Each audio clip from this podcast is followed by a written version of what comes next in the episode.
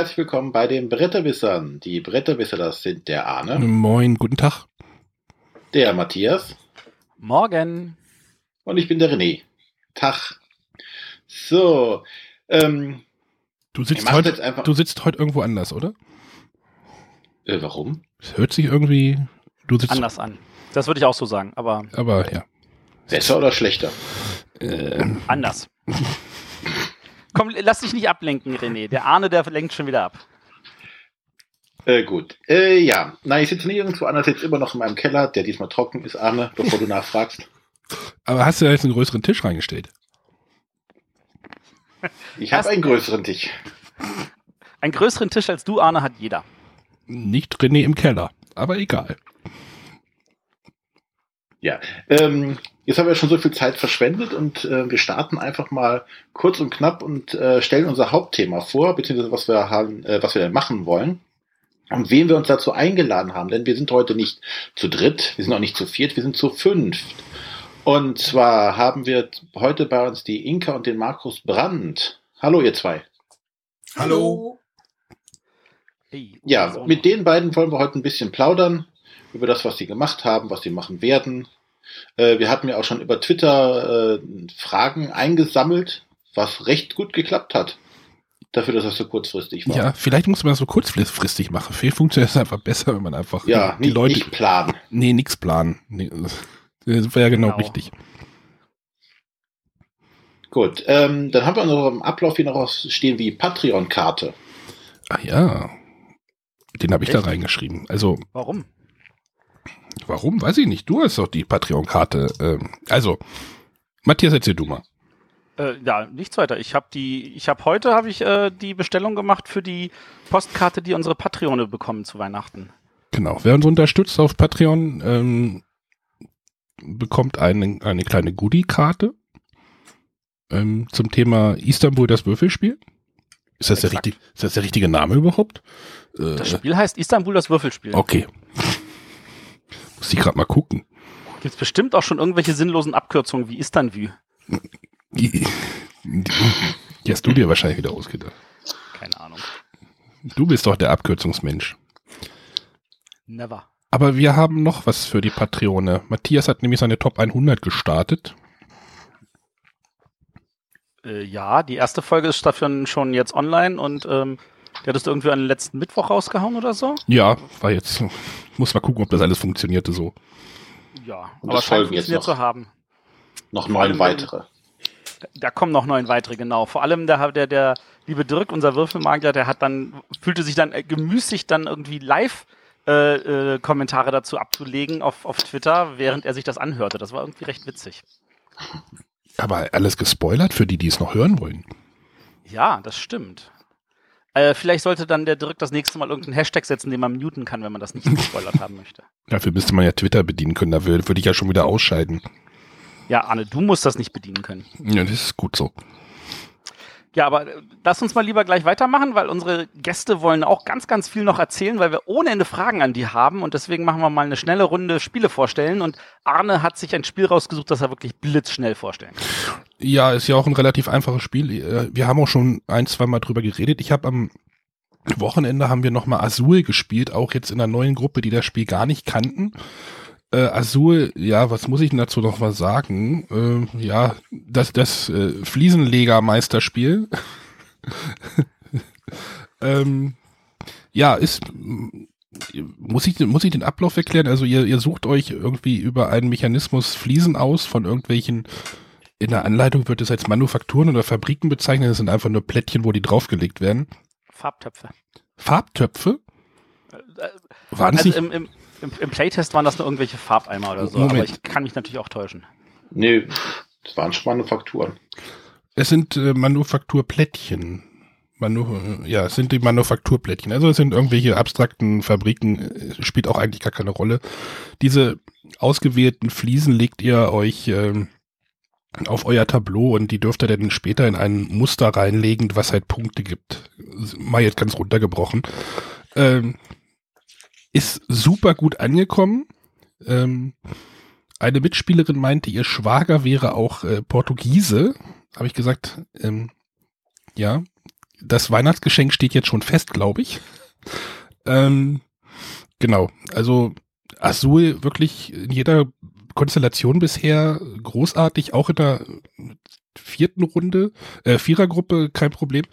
Ähm, spannend finde ich, dass man doch, dass man doch mehr Interaktion in dem Spiel drin hat, wie man am Anfang erstmal denkt. Also man gerade in den letzten Runden schaut man schon, welche Plättchen nehme ich jetzt, um dem Gegner nochmal was reinzudrücken oder ähm, wenn ich das jetzt nehme, dann muss der andere ähm, sechs schwarze Plättchen nehmen, die er gar nicht verbauen kann und solche Sachen können halt auch ein bisschen frustig sein. Das ist schon, das, äh, so kann man es halt auch spielen oder das kann halt passieren, aber äh, das Spiel geht so schnell, dass, dass das irgendwie kein Problem darstellt.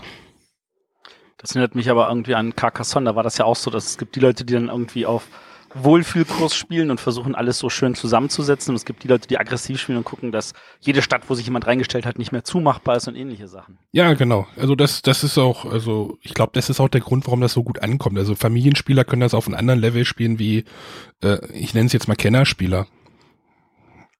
Da stellt sich gleich für mich die Frage, Inka, Markus, habt ihr Azul schon gespielt? Selbstverständlich. Und wir sind schwer Frage. begeistert davon ja, irgendwie sind alle begeistert. Die Frage, was, was ich mich jetzt irgendwie auch beim Spielen, was hat, da hatten wir kurz drüber diskutiert, wäre dieses Spiel mit Pappplättchen genau das gleiche? Ich glaube nicht. Also das gehört halt schon, das Material gehört wahrscheinlich auch schon zu diesem Spielgefühl dazu. Finde ich auch. Also das ist ja schon super hochwertig und es fühlt sich halt auch an wie Fliesenlegen. Ein bisschen. Also das ist echt sehr, sehr nett. Sehr schönes Spiel. Das ist halt auch so diese Diskussion, die es halt bei Splendor so gab. Diese, äh, sind diese Plättchen oder sind diese Pokerchips wirklich notwendig für, für das Spielgefühl? Und ich glaube, ja. Und ich glaube, so ist es bei dem Azul mit diesen Fliesen, Plättchen, Teilchen halt auch. Dass die einfach dazugehören. Ich glaube, diese, diese Diskussion hatte ich neulich mit irgendjemandem wegen äh, Majesty, weil da sind ja auch diese, diese Plastikchips drin weil die halt nochmal ein anderes Gefühl geben, als wenn da irgendwelche Pappmarker drin wären oder wenn man eine Leiste entlang laufen würde. Und die haben wohl mit Absicht auch keine Fünfer reingelegt, damit man mehr mit diesen Dingern herumhantieren muss. Ich habe mir vorhin das Dice Tower Video noch dazu Majesty angeguckt. Da haben sie gesagt, es sind keine Fünfer drin. Was ist so, was zur Hölle? Aber ja. Majesty demnächst mehr, das liegt nämlich gerade direkt unter meinem Azul. Da möchte ich die ja. B-Seiten nochmal ausprobieren, bevor es, bevor ich dazu eine Meinung habe. Aber Azul große, ganz viele Daumen hoch, so viel ich habe. Ja, dann, dann mach noch mal kurz für die Hörer, die noch nicht wissen, was Azul ist, äh, noch mal kurz die Infos. Ja, Azul von Michael Kiesling und Plan B Games. Jetzt geht's oh, wieder los. Wer ist der Vertrieb? Ich habe keine Ahnung. In Deutschland. In Deutschland ist der Vertrieb über Pegasus. Pegasus. Ja, es äh, steht aber Plan B Games. Steht irgendwo. Äh, ja, nee. Pegasus. Kaufen. Weihnachtsgeschenk und so. Gut. Gut. Dann dürfen jetzt Inka und Markus ihr Spiel vorstellen. Ja, zwei unserer Messe-Highlights habt ihr ja schon äh, erwähnt, nämlich Azul und Majesty. Äh, das dritte erwähnen wir dann jetzt. Ähm, uns hat total begeistert äh, Sebastian Fitzeks Safe House. Ein Spiel für zwei bis vier Spieler ab zwölf Jahren. Das ist von Marco Teubner ist bei Moses erschienen und ist eben nach einer Idee von Sebastian Fitzek und Jörn Stollmann, wobei letzterer wohl auch der Illustrator äh, dieses sehr stimmungsvoll gestalteten Spiels ist. Und ähm, ja, dieses Spiel hat uns total gepackt. Äh, aus unserem normalen Dienstagabendlichen Spieleabend, der in der Regel so gegen elf beendet ist, wurde dann ein Spieleabend bis nachts um halb drei. Ähm, wir konnten einfach nicht aufhören, weil wir irgendwann auch mal vor diesem Mistkerl fliehen wollten, der uns da verfolgt. Wir beobachten nämlich einen Mord in einem Hotelzimmer und dummerweise hat der Täter gemerkt, dass wir im Raum waren. Also sind wir auf der Flucht, versuchen vor ihm zu fliehen. Und das tun wir äh, durch mehrere Kapitel. Und diese Kapitel befinden sich auf dem Spielplan. Das Besondere an diesem Spielplan ist, dass ähm, ja, der Spielplan im Prinzip ein Buch ist, durch das wir uns durchspielen. Und immer dann, wenn wir eine Seite äh, bespielt haben, dürfen wir umblättern und kommen äh, in ein neues Kapitel. Ähm, das heißt, wir haben also wirklich so einen Pop-up-Buch als, als Spielplan. Ähm, beim letzten Kapitel baut sich dann auch dieses Safe House wie von Geisterhand auf. Das ist also wirklich sehr, sehr schön und hochwertig produziert. Ähm, ja, wie funktioniert das Ganze? Ähm, es gibt zwei Spielfiguren im Spiel. Das, äh, die eine Spielfigur äh, sind wir Spieler, denn wir spielen alle gemeinsam kooperativ. Und wir fliehen eben vor der anderen Spielfigur, der Schwarzen, dem Mörder, den wir beobachtet haben, der uns verfolgt. Und ähm, das äh, gelingt uns mittels Fluchtkarten, die wir auf der Hand haben. Und ähm, es gibt dann für jedes Kapitel verschiedene Karten, die ausgelegt werden können. Ähm, da sind im Prinzip Aufgaben drauf, die wir Spieler gemeinsam lösen müssen. Ähm, Farbkombinationen sind vorgegeben, die Karten haben müssen, die wir äh, ablegen und dann kommt so ein bisschen The Game vom Prinzip ins Spiel, weil wir Karten, die wir ablegen, äh, immer nur in aufsteigender Folge ablegen dürfen. Ähm, dabei müssen wir dann eben auf die geforderten Farben achten und immer dann, wenn es uns gelingt, eine so eine Kapitelkarte zu erfüllen, dann dürfen wir unsere Figur ähm, eine gewisse Felderanzahl vorziehen. Das Problem ist, dass wir eben äh, diese Fluchtkarten, mit denen wir versuchen, die Kapitelkarten zu erfüllen, nachziehen müssen. Und in diesem blöden Nachziehstapel sind eben auch Verfolgerkarten drin, ähm, mit denen uns der Verfolger dann ähm, näher kommt. Dazu äh, läuft natürlich auch eine äh, Sanduhr, beziehungsweise wir empfehlen da den Soundtrack, den man sich auf der Moses-Seite äh, downloaden kann mit atmosphärischer Musik und ähm, alle zwei Minuten gibt's dann eine Art Gong und immer wenn man den hört, rennt der Verfolger auch wieder hinter uns her und äh, kommt uns doch bedrohlich nah und ja, wir gewinnen nur dann, wenn wir es durch alle Kapitel durchschaffen und am Ende sicher im Safehouse ankommen und äh, uns bis dahin der Verfolger eben nicht erwischt hat. Und das hat bei uns im ersten Anlauf neun Partien benötigt, bis wir das erste Mal sicher in diesem Safehouse ankamen. Yeah. Wobei wir gleich, wir haben also nicht mit der einfachsten Version angefangen. Es gibt drei Schwierigkeitsstufen und wir haben natürlich gleich mit der schwierigeren angefangen. Der Try to Survive Variante. Genau. Also was halt eben toll ist, das Spiel dauert genau 30 Minuten. Das sollte eigentlich ein Absacker werden, hat ja leider nicht ganz geklappt. Aber das ist halt wirklich super spannend. Also ich habe das hab, falsch verstanden. Das ist kein Absacker, sondern ein Versacker. ja, genau, wahrscheinlich. Wir fanden das, also wer kooperative Spiele mag äh, und auch vielleicht mit der Familie viel spielt, weil es ist jetzt nicht besonders anspruchsvoll, aber es macht halt total viel Spaß. Genau, und in dieser Try to Survive Variante, also ähm, in der schwersten gibt's eben auch noch äh, ja so ein ähm, Ermittlungselement, wo wir den Täter eben ermitteln müssen, sein Motiv, die Tatwaffe, das Opfer und das Beweismittel. Das kommt eben als zusätzliche Aufgabe zu diesen Kapitelgarten, die man erfüllen will, noch hinzu. Und äh, das benötigt wieder eine Menge Karten. Das heißt, man zieht weiter fleißig von diesem Nachziehstapel, in dem auch die Verfolgerkarten sind und dadurch wird's deutlich schwieriger. Aber ein super spannendes Spiel. Können wir jedem nur ans Herz legen. Ich habe das hier liegen. Ich bin jetzt sehr angefixt tatsächlich. Das ist schön. Ja, wir haben es eigentlich äh, mitgenommen, weil wir Marco ganz gut kennen und äh, wissen, dass er gute Spiele macht und weil das Spiel auch so schön aussah. Aber bei dem Lizenzspiel hätten wir nicht erwartet, dass es wirklich so, so toll ist. Ist es denn ein sagen. Li- Lizenzspiel? Na, es ist auf jeden Fall äh, kein Spiel zu einem äh, zu einem Buch. Also soweit ich weiß, hat Sebastian Fitzek kein Buch mit dem Namen Safe House gespielt, äh, ge geschrieben. Aber ähm, wenn ich das richtig im Kopf habe, äh, war es zumindest seine Idee, dass man mal ein Spiel in seiner äh, Welt. So ist es auch. in seiner also Welt äh, diese ansiedelt. Personen und auch ein paar Dinge, die im Spiel vorkommen, die verweisen aus Dinge aus seinen Büchern und er hat auch selbst diese App besprochen. Also wenn man die App runterlädt, hört man den immer sagen, wie viel Zeit noch übrig ist. Das ist ja also wirklich selbst. ja. Nice. Wir arbeiten dran, dass wir den Sebastian auch mal in die Sendung kriegen, weil wir finden das sehr spannend und äh, das sollten wir noch mal ein bisschen nach, äh, nachbohren. Ja, Das mach das mal. Das lohnt sich bestimmt. Ja, super. Also Safe House von euch eine dicke Empfehlung. Das Alle Daumen hoch. Alle Daumen hoch. Ähm, Im Chat gab es gerade noch eine, eine, zu, eine, eine Anmerkung zu dem Azul, bevor jetzt hier alle wieder schreien, im, im Chat hier irgendwie rumschreien. Äh, wie war das? Der Startspielermarker befindet sich auf einem Standsbogen. Vorsicht beim Wegschmeißen. Also beim Nicht-Wegschmeißen. Also am besten nicht wegschmeißen. Das ist Meines- richtig, der Startspielermarker ist keine Kachel, sondern nur ein Pappplättchen. Ja, wäre schön, wenn das, Meines Wissens wollen sie das für die zweite Auflage ändern und wollen da auch noch eine Kachel reintun. das wäre so schön. Ich also- weiß nicht, ob das jetzt, ob diese Information richtig ist, aber ich ging davon aus, dass wenn man mir das sagt, dann wird das schon stimmen. Ja, also ich würde auch so eine Kachel denn noch nehmen. Das, man würde das Ganze noch runder machen. Aber äh, ja, also wenn ihr Azul bekommt, da ist glaube ich ein Standesbogen drin für die Manufakturen. Da ist so ein ganz kleiner in der Ecke, ganz kleiner Startspielermarkt. Nee, Hast du auch beinahe weggeschmissen, ne? wir hätten den auch glaube ich fast weg. Oder ich habe, nee, ich habe es ja so ausge.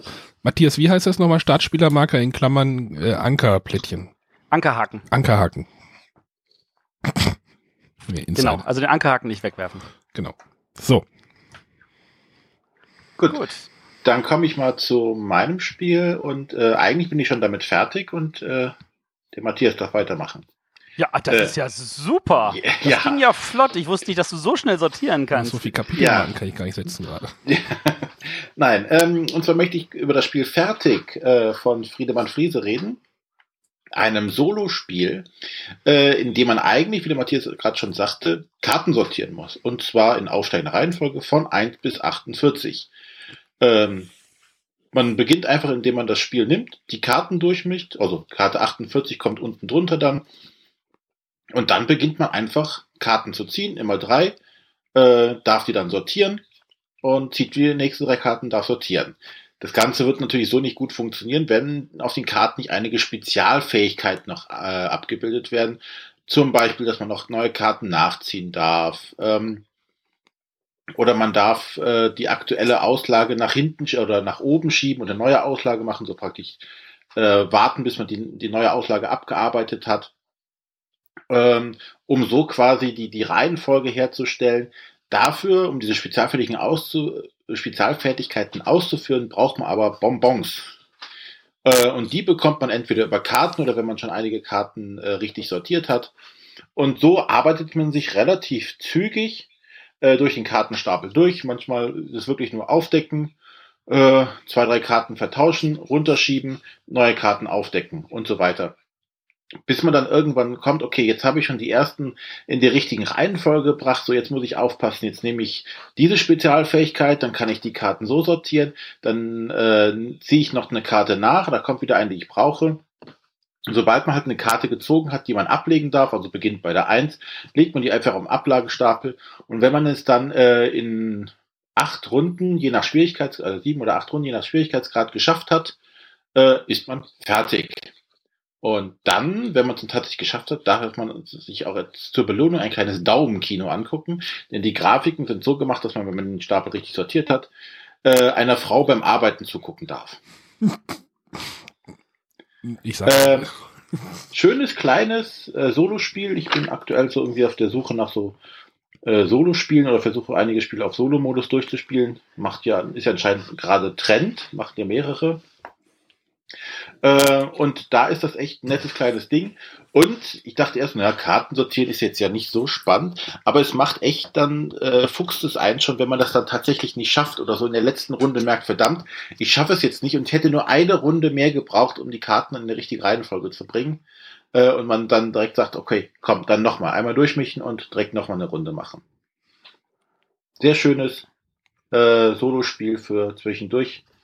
Dauert circa 30 Minuten, steht zumindest auf der Schachtel drauf.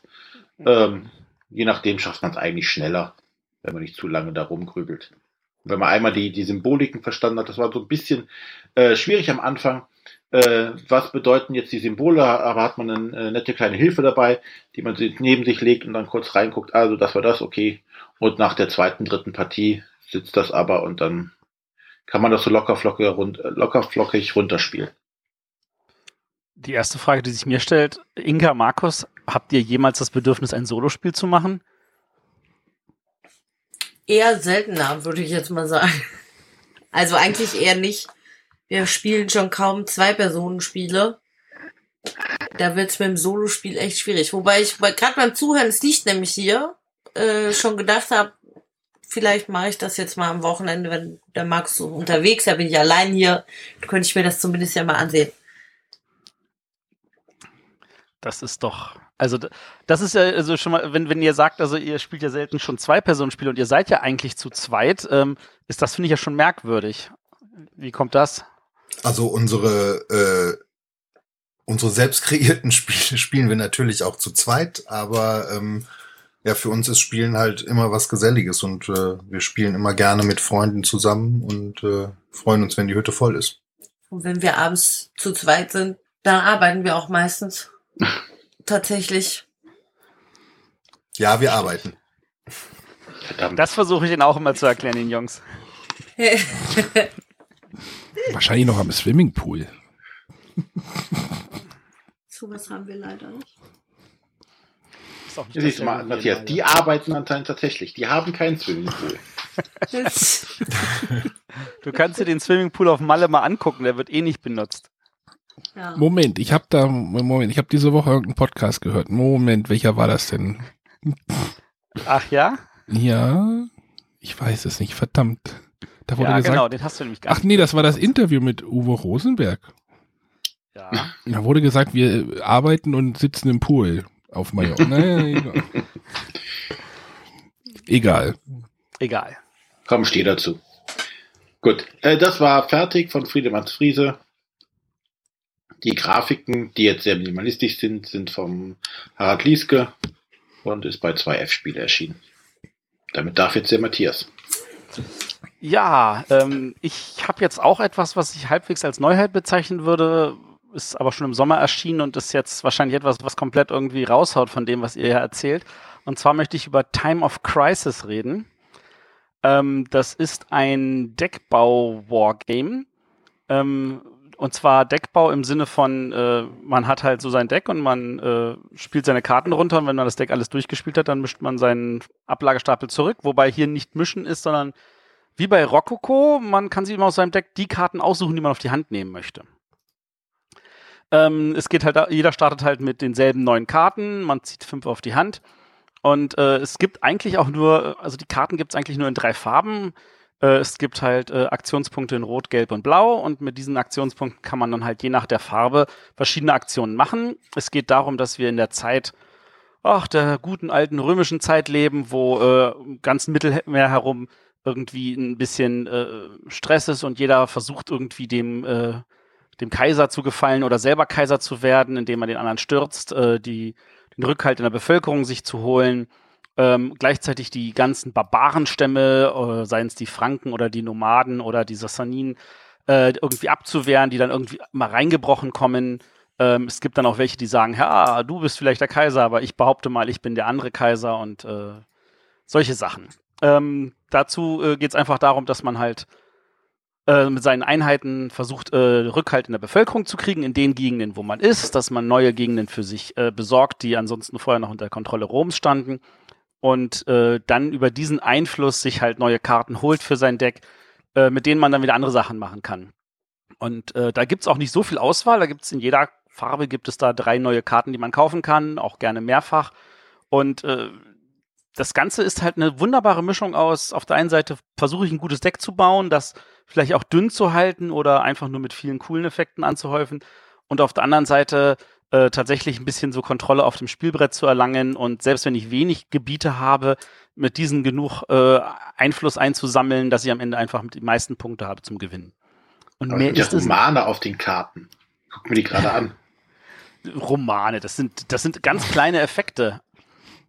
Also die blaue 2 zum Beispiel sagt, hey, ja, viele Worte. Okay, also die, die schwierigste ist tatsächlich die eine gelbe Karte, die sagt, jetzt bist du Pretender, du behauptest, du wärst jetzt auch Kaiser von Rom, ähm, wo dann drauf steht, und jetzt guck mal in die Anleitung, wie, wie du das handelst. Das ist so, glaube ich, das, das umfangreichste. Aber viel mehr ist es nicht. Und das ist, das spielt sich für so ein Wargame angenehm flott in zwei Stunden.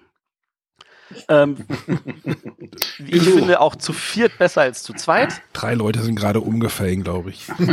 Drei? Okay, wer von euch nicht? René wahrscheinlich. Ja, ich, doch. Ich, mich, okay. ich gucke mir gerade die Bilder dazu an, ich mache das überhaupt Was für nicht Bilder? Da sind keine Bilder auf den Karten. Das ist, äh, naja. Ja, sag ja Romane. Piktogramme. Piktogramme. Inka Markus spielt ja auch ab und zu Wargames. Auf gar keinen Fall. Nein, Auf gar keinen Fall, warum nicht? das reizt mich überhaupt nicht. Mich auch nicht. Es gibt so schöne Themen, über die man mit denen mal spielen kann. Weiß ich Ja. auch nicht. Wobei das jetzt ja nicht wirklich ein Kriegsthema ist. Das ist ja auch eigentlich nur, sage ich jetzt mal, Gebietskontrolle und ein bisschen äh, Allein das nervt Punkt anheimsen. okay, Keine ich Chance. schon. Ich habe da nicht euren Geschmack getroffen. Da müssen wir was anderes spielen, Matthias. Ja, das, das ähm, sollte aber machbar sein. Ich bin ja tatsächlich immer für alles zu haben. Ich So. Muss Dann wir jetzt mal zu deinen. Eckdaten. Du hast eben auf die Tube gedrückt. Dann drücken wir jetzt mal mit. Genau. Ja, ja, ich sehe schon. Das ist, das macht euch alles nicht an. Das ist ja, ach, ihr seid ja wirklich. Äh, genau, das ist Time of Crisis, erschienen bei äh, GMT. Ähm, der Autor, die Autoren sind Ray Farrell und Brad Johnson. Und das Ganze ist mit äh, einer fürchterlichen Fotografie auf dem Titelblatt und einer sehr, sehr einfach gezeichneten äh, Kunst von Mark Simonitsch. Mhm. Gut. Sagt Dann- gerne was. Boah, das Cover sieht aus wie ein Geschichtsbuch, ey. Ja. Ja. Dann kommen wir jetzt mal zur Frage der Woche. Ja, es ist was Und, passiert. Ich sehe, wir haben einen äh, Audioeinspieler. Ja, möchtet ihr den hören? Ja, ja, mach mal. Oh. Also ich werde jetzt die Audioeinspieler nochmal mit so einem kleines Düdelüt äh, begleiten. Äh, die Einschlaf, die, die uns beim Einschlafen hören jetzt, ihr fällt jetzt nicht aus dem Bett, äh, der, der Sound vom letzten Mal ist jetzt weg. Ich habe den ersetzt. Das ist damit äh, René und Matthias zum Beispiel auch hören, wann das, die Frage zu Ende ist und sowas. Das bettet das jetzt so ein bisschen ein. Ich starte mal.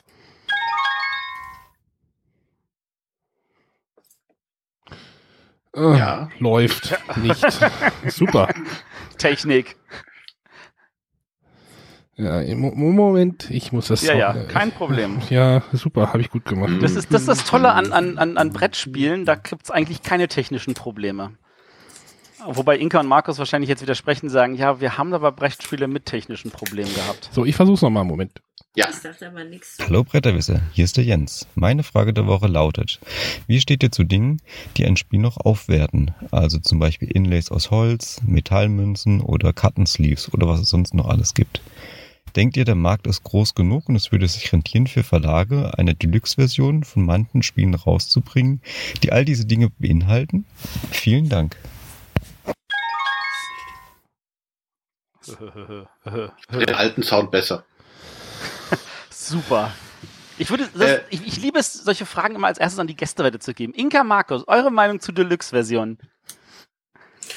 Also ich habe da unterschiedliche Erfahrungen mitgemacht. Also ich kenne viele, die das total toll finden. Perfekt finde ich eigentlich, wenn ein Spiel schön ausgestattet ist, aber für mich braucht es keine Deluxe-Ausgaben. Also ich komme mit Pappmünzen sehr gut zurecht. Naja, naja, wir zum hatten Beispiel.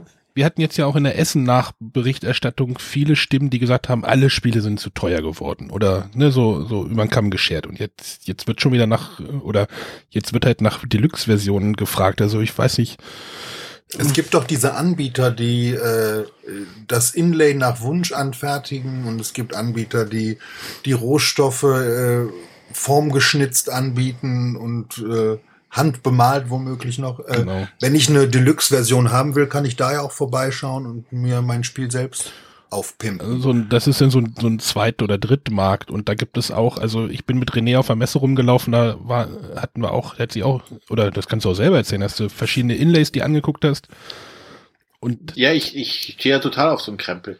Das ist ja das Schlimme. Äh, genauso wie, aber ihr habt ja eben selber gesagt, bei Azul, die Steine, das ist total toll. Wenn das Pappmarker wären, wäre es nicht so toll.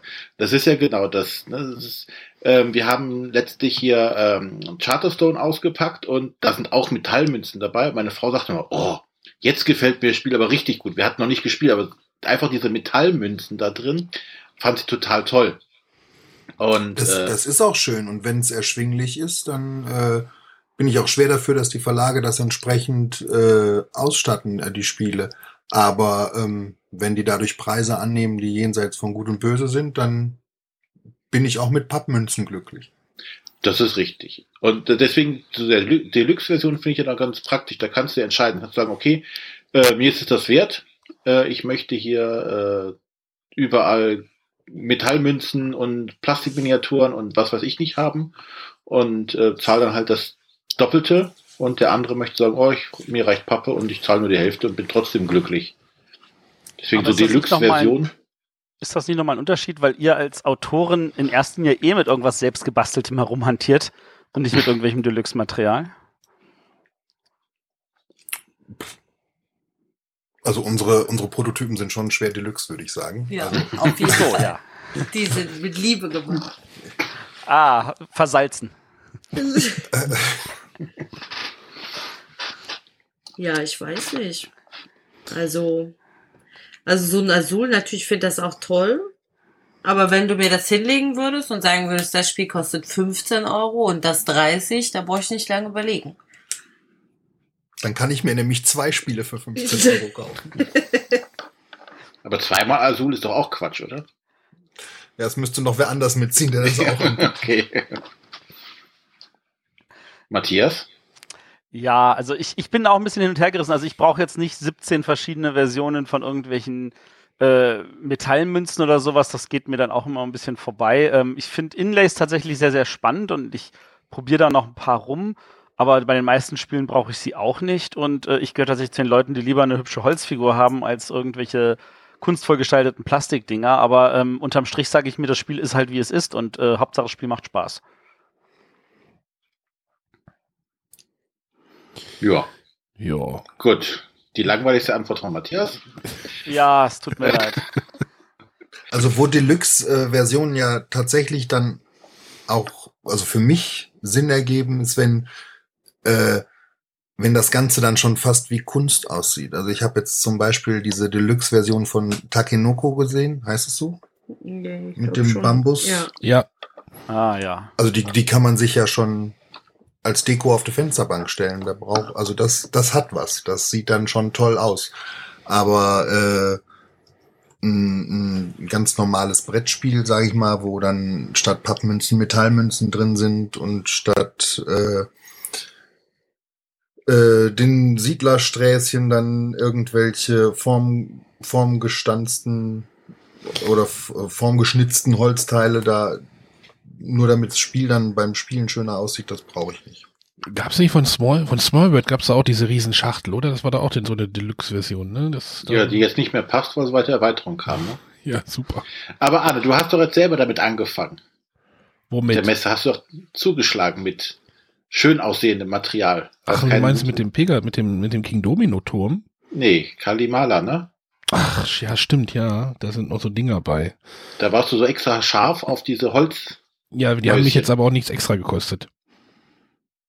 Ich habe ja den normalen Preis für das Spiel bezahlt. Die waren jetzt nur Ja, ja, dabei, du, weil ich, wolltest, du fandst sie schon toll. ja, sind sie ja auch, weil ich glaube, dass das, äh, ach, verdammt. Die sehen auch toll aus. Und wenn du da ein Teelicht hinterstellst und den, äh, an Weihnachten auf die Fensterbank, hübsch. sind das, sind das, sind das, sind das nicht auch, sind das nicht auch vier Gebäude? Könnte ich auch ein- Ja. so ein, so ein äh, Jeden Adventskranz, Sonntag im Advent ein. brenne ich ein Haus ab. Ja, ja, sie sind jetzt mit in der Schachtel, die passen da auch mit rein und äh, ich habe es jetzt noch nicht gespielt mit den Figuren. Vielleicht jetzt am Freitag. Vielleicht werde ich es am Freitag gespielt haben werden. Nee, wie war das? Ähm, ja, aber uff. ja, Naja, finde es auch schon cool, wenn es coole Materialien sind, aber Matthias sagt ja, das Spiel muss überzeugen. Ja, also wenn das Spiel Azul zum Beispiel schlecht wäre, dann wäre es mir so egal, was da für Steine drin sind. Das ist richtig. Dummerweise ist das Spiel auch noch gut und die Steine unterstützen das Ganze nochmals gerne spielen zu wollen. Ja. gut. Bevor wir jetzt alle in den Beispielermodus übergehen, kommen wir zum Rückblick auf Folge 4. Ja, machen wir mal ganz kurz. Ich habe die mir äh, gestern, vorgestern angehört, die Folge 4. Es ging darum, äh, Weihnachtsempfehlungen auszusprechen. Die war jetzt aussagekräftig, also äh, von den Aussagen nicht so spannend, als dass ich irgendwie von den Aussagen was rausgezogen habe. Witzig fand ich jetzt unsere drei Spielevorstellungen, die will ich mal, das wollen wir jetzt mal kurz abhandeln, weil wir auf die Tube drücken. Äh, ich habe mich über das Spiel Trains geredet und äh, hatte dort was anzumerken. Ich hoffe, es funktioniert jetzt. Aber, aber dennoch, also für mich ist das Spiel eine ganz große Empfehlung und äh, ich freue mich, das auch schon wieder zu spielen. Ich finde es lustig oder bemerkenswert, dass das Spiel mit einer sehr großen Schachtel kommt, ähm, die aber im Moment nur zu einem Drittel gefüllt ist. Also ich weiß nicht, ob da noch ein paar Erweiterungen kommen werden. Fragezeichen. Es sind zumindest Nein. in anderen Sprachen noch keine gekommen, soweit ich weiß. Ja, aber warum macht man denn so? Also es ist wirklich eine große Schachtel und ich habe es glaube ich auch einmal getwittert. Ähm, also ich finde es ich find's gut, dass das dann noch, wenn denn Erweiterungen kommen, die sicherlich kommen werden, ähm, dass dort das Spiel quasi an einem Punkt gesammelt werden kann. Also man sich nicht irgendwelche anderen ähm, Lösungen überlegen muss. Ja, zu den Pegasus-Erweiterungen zu Trains. Ähm, ja, es ist nichts mehr gekommen auf Deutsch. Es gab, glaube ich, auf Englisch noch zwei oder drei Erweiterungen. Ja, aber da waren jeweils keine neuen Karten dabei. Es war ein neues Brett dabei. Ja, ist ein bisschen verschenktes Potenzial, habe ich irgendwie das Gefühl. Also schade, dass dort nicht weiter ge also diese große leere Schachtel hat, hat dafür gesorgt, dass das Spiel jetzt nicht mehr bei mir im Spielregal liegt. Ja, aber das, also sagen wir so, die, die Schachtel war ja eine gute Idee für den Fall des Falles, dass tatsächlich noch die Erweiterung auf Deutsch kommt. Nun hat sich das Grundspiel schon in Deutschland nicht gut genug verkauft. Dann macht man die Erweiterung leider nicht mehr. Ja, So haben meine Arkham Horror Karten in dieser Schachtel Platz ja, genau. Die, die, auf die Idee hatte ich dich gebracht, ne? Oder wie? Ja. Nee, also die, Pegasus hat ja mit Thunderstone mit der ersten Version da irgendwie große Probleme mit der ersten Schachtel gehabt. Da waren irgendwie die Trenner waren irgendwie zu hoch für die Schachtel und die haben die dann umgebogen und äh, bei, beim, bei, bei den Trains haben sie es dann alles richtig gemacht und äh, ja, da kam dann halt keine Erweiterung mehr. Hm. Ja, machen wir mal, machen wir mal schnell weiter. René hatte nämlich Mhm. was zu Quantum gesagt. Das, also das hat mir sehr gut gefallen. Es war ganz anders als erwartet, aber trotzdem eine klare Empfehlung für alle, die ein bisschen was mit dem Science-Fiction-Thema anfangen können, sollten sich das auf jeden Fall mal anschauen. René, Quantum, hast du das noch? ja, steht hier noch rum. Ist jetzt nicht so, dass ich das jetzt regelmäßig spielen würde. Äh, aber wegtun würde ich es auch nicht. Das, das habe ich auch noch nicht gespielt, seitdem es erschienen ist. Du hast es oder wie? Nee, ich hab's nicht. Ach so. Ich, ich hab's, ich hab's einmal gespielt in Cannes. Da war es noch nicht auf dem Markt und dann dachte ich so, oh, das ist ja richtig cool und hab seitdem halt nicht geschafft, mir das überhaupt noch mal zu besorgen. Ja. Ja, es ist halt nichts, was in groß in Erinnerung bleibt, glaube ich. Das ist das Problem von dem Spiel. So, dann machen wir nochmal schnell, runden wir das Ganze ab mit äh, Matthias, der über Concordia was zu sagen gehabt hatte. Natürlich, also bis jetzt habe ich noch sehr viel Freude an dem Spiel. Mal gucken, ob das sich noch verfestigt oder eher verflüchtigt. Das klang irgendwie so nach so einem Aber. Ja, ich bin mir halt noch nicht sicher, weil, weil diese, diese eine Partie, die ich zu fünf hatte, die fand ich sehr, sehr deprimierend. weil ich halt die Strategie null durchziehen konnte, weil ich war fertig, da kam eine Karte nach und ich so, die Karte brauche ich für meine Strategie. Und als sie da dran war, war sie wieder weg. Ja, das ist ja bei, ja. Und Ja, Matthias, Concordia, hast du das noch? Ich habe das noch. Ich habe das Concordia und ich habe sämtliche Erweiterungen, also diese zusätzlichen Bretter, die es gibt und auch die Salzer-Erweiterung. Und ich habe es seit knapp dreieinhalb Jahren nicht mehr gespielt. Aber es ist auf jeden Fall noch im Gespräch und wird gepflegt. Ja, also ich meine, das, das, da hat natürlich eine Nominierung auch gut geholfen. Das ist wohl richtig. Da stellt sich natürlich für mich gleich wieder die Frage, Inka, Markus, habt ihr die drei, ich meine, ihr habt die drei Spiele bestimmt, bei euch geht wahrscheinlich kein Spiel mehr raus aus dem Haus. Das Aber ist richtig. Wobei, ein Quantum haben wir nicht. Wir haben äh, Trains. Das ist doch dieser Dominion-Ableger mit Spielplan. Oder? Genau. genau. Genau. Trains haben wir und äh, Concordia natürlich auch. Also Trains wurde jetzt quasi effektiv bei mir durch ein Eldorado einfach ersetzt. Weil, Das haben wir Äh, natürlich auch. bei uns ergänzt. so, so Ja, bei mir, bei mir geht's für einen für einen Klonk. Für einen Klonk. Der, der Brettspieler mit, nee, der Deckbilder, der Deckbauer mit Brett, ne? Genau, der Deckbrauer mit Brett. Der Brauer. Brauer. Ja, ansonsten hatten wir halt noch Weihnachtsempfehlungen, aber das fand ich jetzt nicht Ja. so spannend. Nee, es ist doch Gut. alles Ver Vergangenheit. Dann runden wir jetzt das Ganze ab und starten mit unserem Hauptthema. Yay! So. An dieser Stelle fangen wir mit dem Hauptthema mal kurz an, indem wir uns entschuldigen. Inka, Markus, wir hätten eigentlich letztes Jahr dieses Interview mit euch führen müssen, stimmt's? Hatten Ja. wir doch. Vollkommen Ach so. richtig. Wie, hä? Genau, weil, äh, wenn ich es richtig gesehen habe, habt ihr euer erstes Spiel 2006 veröffentlicht. Wir haben euer Zehnjähriges verpasst. ja, Eieiei. schämt euch. Aber wir haben das jetzt versucht nachzuholen zu eurem hundertsten Spiel. Hatten wir nicht im, wir hatten doch letztes Jahr ein Interview mit euch. Also Matthias auf jeden Fall. Ja, ein kurzes äh, in Essen, das stimmt. Ja, siehst du. Das war das zum Zehner. Ach so. Mhm. Das Hab war doch nur mit Inka, Ich wollte oder? gerade sagen, da war ich alleine.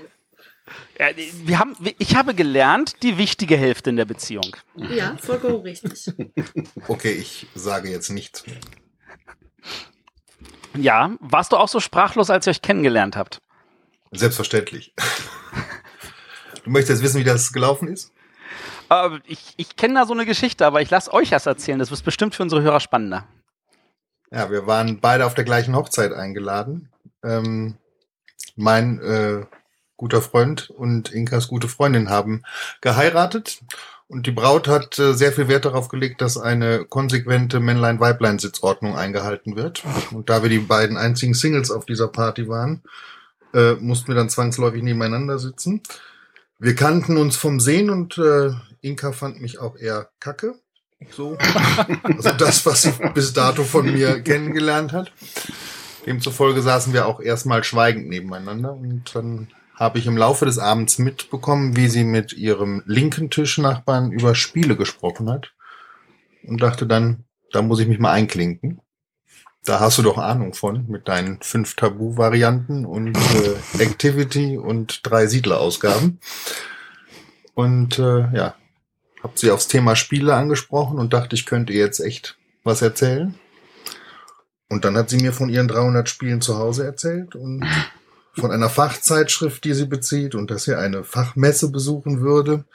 Alles Dinge, von denen ich bis dahin noch nichts gehört habe. und dann war sie sehr interessant für mich. Und dann ja, Danke. haben wir als äh, letzte Gäste um 9 Uhr morgens die Hochzeit verlassen und uns zum Spielen verabredet. Ah, Tja. Und ihr habt Also das unterlegst du nachher für die Aufnahme noch so mit Love-Musik, ne? ja, da muss ich noch was drunter legen. So Herzblatt oder so. Flitterabend. Flitterabend. Aber eure Freunde haben euch das jetzt nicht übel genommen, oder? Also ich meine, weil ich muss bei solchen Hochzeiten immer an Harry und Sally denken, wo dann so die, das, das Brautpaar dann sagt, so, wir bedanken uns bei Harry und Sally. Wenn einer von uns beiden auch nur einen von den beiden annähernd attraktiv gefunden hätte, wären wir jetzt alle nicht hier. Und das. Also, aber an der Stelle, ihr habt euch dann kennengelernt, ihr habt euch dann spielen gelernt und dann äh, war es dann, aber dann, da, da, nur weil man ja gemeinsam spielt, wird man ja noch nicht Autor. Nee, das stimmt. Spiele erfinden haben wir dann etwas später angefangen. Und zwar sind wir immer zum Siedler von Katan Wochenende gefahren. Machen wir übrigens heute noch. Da haben wir Wolfgang Lüttke kennengelernt, der damals einen äh, Workshop für Prototypen angeboten hat. Da Macht er übrigens auch heute noch. Ja, da haben wir dann zum allerersten Mal äh, Prototypen gespielt und fanden das total interessant, mal Spiele zu testen, die eben noch nicht auf dem Markt sind. Wir durften da unsere Meinung zu sagen, schöne Bögen ausfüllen. Das fanden wir so gut, dass wir eine Zeit lang für Cosmos Spiele getestet haben. Also der Wolfgang hat sie dann nach Hause geschickt. Und irgendwann haben wir gedacht, Mensch, die machen das ja auch nur mit Buntstiften und Wasserfarbe. Das könnten wir auch mal versuchen, selbst ein Spiel zu erfinden haben uns da dran gesetzt und haben sieben Jahre leider verzweifelt damit weitergemacht und konnten nicht ein Spiel auf den Markt bringen. Und nach sieben Jahren aber dann gleich zwei. Und seitdem läuft's. Dem würde ich widersprechen wollen. Ihr habt 2006 drei Spiele auf den Markt gebracht. Ja. Lust auf Ometepe. Nee, Ach, Guatemala 2007. 2006 waren es nur nee, zwei. stimmt. Zweite, nee, also Lust auf Omitepe steht tatsächlich hier mit 2006 in der Datenbank. Ja. Ja, okay, das war. Das war aber auch nicht schwer rauszubringen, weil das haben wir quasi selber rausgebracht. Verstehe, verstehe. Das war äh, eine Geschichte für den Pastor, der uns getraut hat, haben wir eine Sache für einen guten Zweck gemacht ähm, Ah. und haben da seine Organisation unterstützt und dieses Spiel für ihn entwickelt und äh, das wurde dann auch äh, ja vernünftig produziert und dann äh, eben für den guten Zweck verkauft. Dann lasst mal unsere Hörer hören, was das erste Spiel war. Ja, da muss man dann unterscheiden, das äh, erste, was rausgekommen ist, oder das erste, für das wir den Vertrag unterschrieben haben. Ja, im Notfall beide. Ja, also wirklich das erste Mal gefeiert haben wir, äh, als wir den Vertrag unterschrieben, den ersten Vertrag unterschrieben haben, und das war für Summertime, das Zwei-Personen-Spiel bei Cosmos. ähm, das ist dann aber tatsächlich noch überholt worden auf der Zielgeraden von dem großen Dinosaurier-Spiel, äh, einem Kinderspiel, was dann auch bei Cosmos in der Kinderspielredaktion rausgekommen Also kann man sagen, euer erstes Spiel war schon ein Kinderspiel und damit war der Grundstein gelegt, viele schöne Kinderspiele zu machen. Ich glaube, der Grundstein war eher dadurch gelegt, dass wir ein sehr schönes Kind bekommen haben.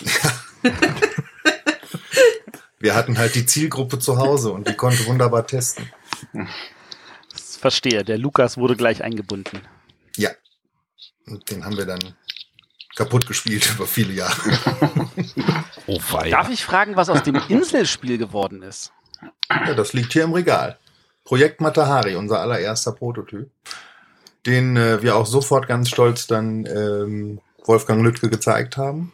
Und den hat er auch bis 2006 nicht wieder rausgerückt.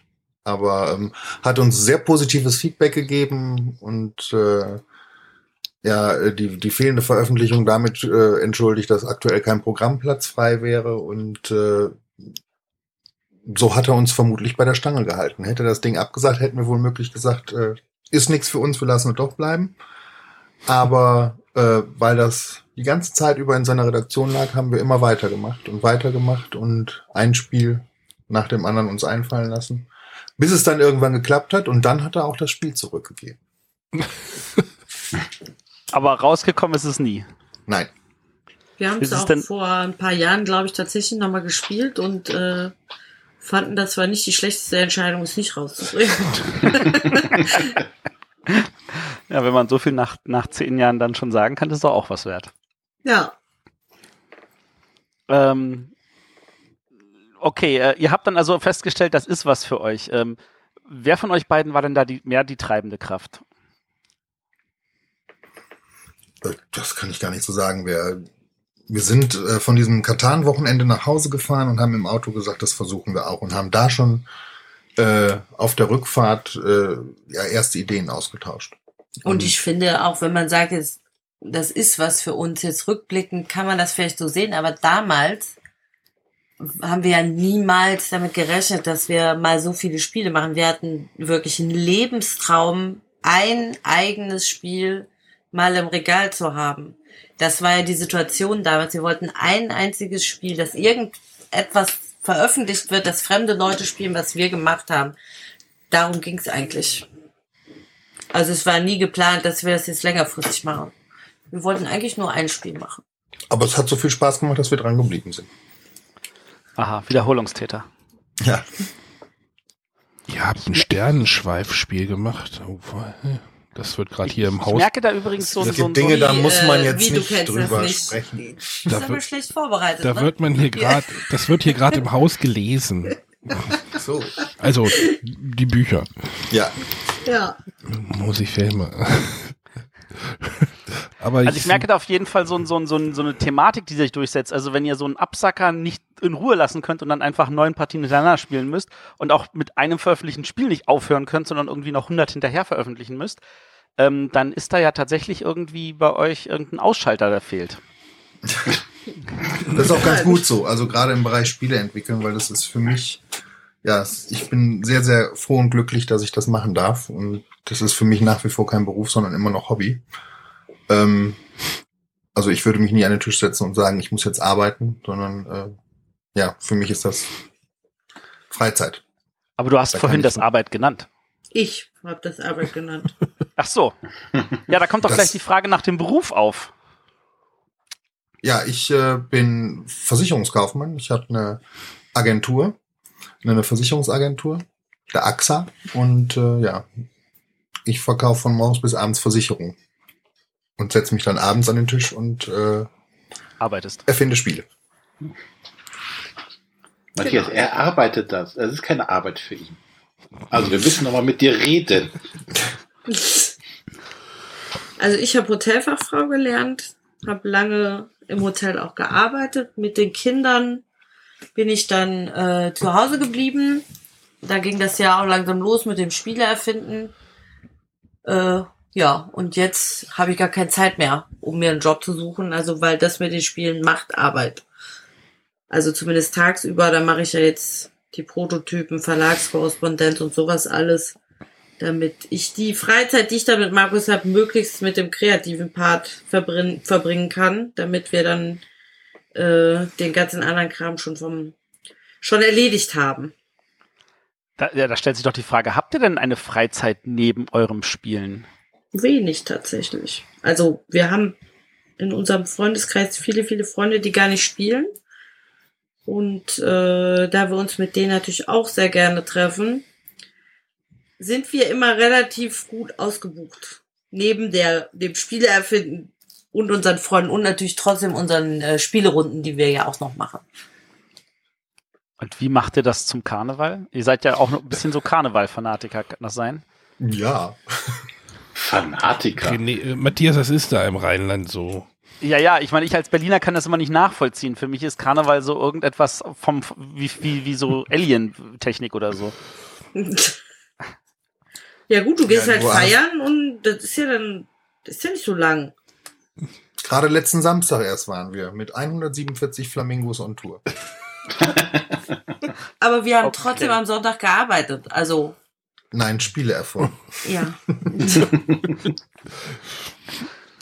Ich sehe schon, da habt ihr unterschiedliche Auffassungen, was Arbeit ist und was nicht. Ja, für Inka ist es ja nun wirklich auch Beruf. Sie macht das Vollzeit. Sie sitzt tagsüber am Rechner und äh, bastelt die Prototypen und äh, die schreibt die Spielregeln und äh, verschickt die Mails. Und dass das Arbeit ist, kann ich schon nachvollziehen.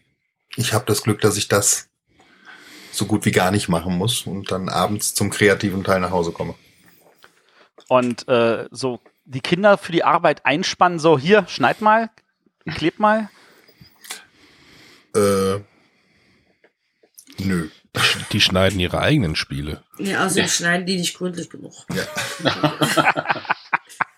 Aber die müssen das doch lernen. Ja, Ja, die sind mit Sport und Schule G8. Die haben echt genug um die Ohren. Also da, wenn ich jetzt wirklich Hilfe brauche, habe ich schon mal gemacht, so kurz vor der Messe, dann machen die das auch. Dann schneiden die mir auch schon mal was aus oder drucken mir und keine Ahnung. Aber in der Regel, das ist halt echt eine Ausnahme. Aber Inka ist auch sehr pingelig und gerade bei runden Plättchen lässt sie eigentlich niemanden ran, außer sich selbst. Deswegen finde ich es auch immer ganz gut, wenn unsere Spiele runde Plättchen haben. Habe ich nicht so viel zu tun. Aber weil ihr gerade Sport erwähnt habt, ähm, deine Tochter, eure Tochter, die ist ja äh, im Handball. Genau. Und äh, wenn meine Informationen richtig sind, äh, Markus, hast du früher auch im Handballverein gespielt? Ich habe es äh, drei Jahre sehr talentfrei versucht und ähm, ist dann wieder an den Nagel gehängt, genau. Oh, das ging aber schnell. Ja, das hängt natürlich mit der, mit, mit deinem Vater wahrscheinlich zusammen. Das, die, die, die Einflüsse, oder?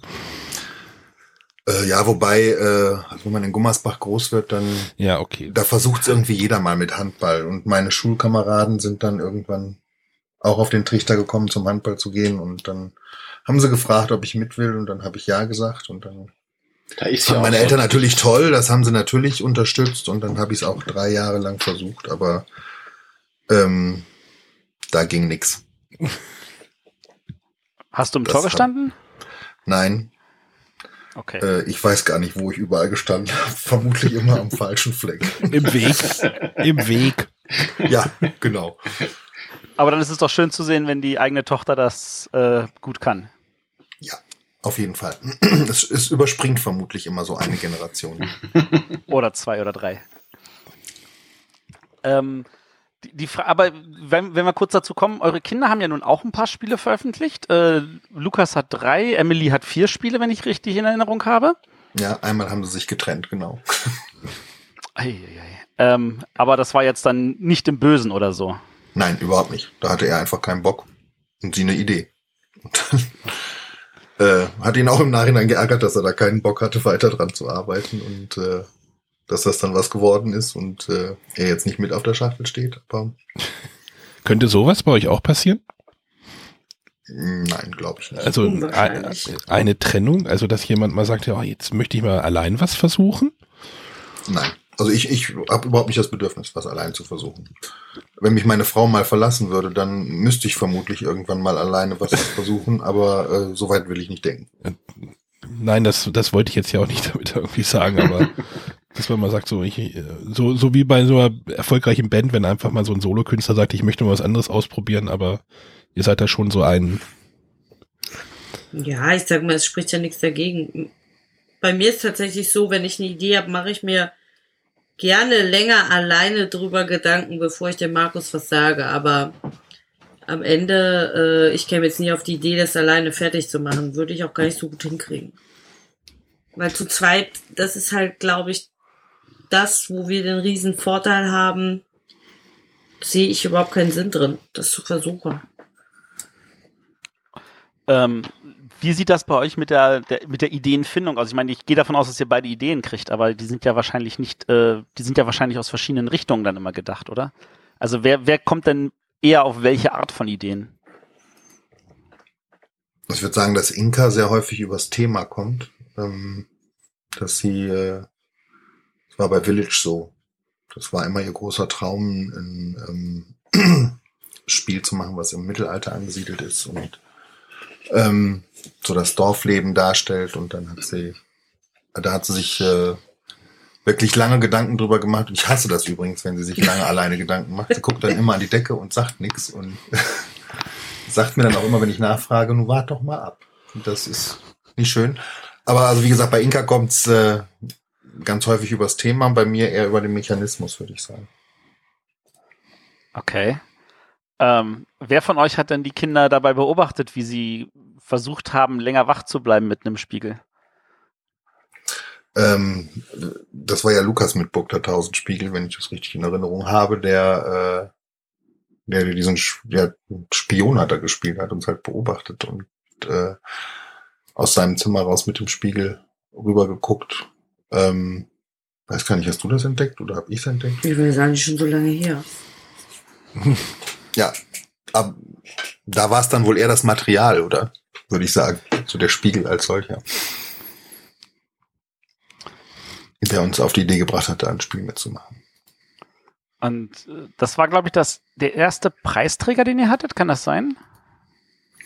Das war Deutscher Spielepreis, ja, genau. Genau, Kinderspiel. Äh, Kinderspielpreis, Entschuldigung. Ja, ja, kein Ding.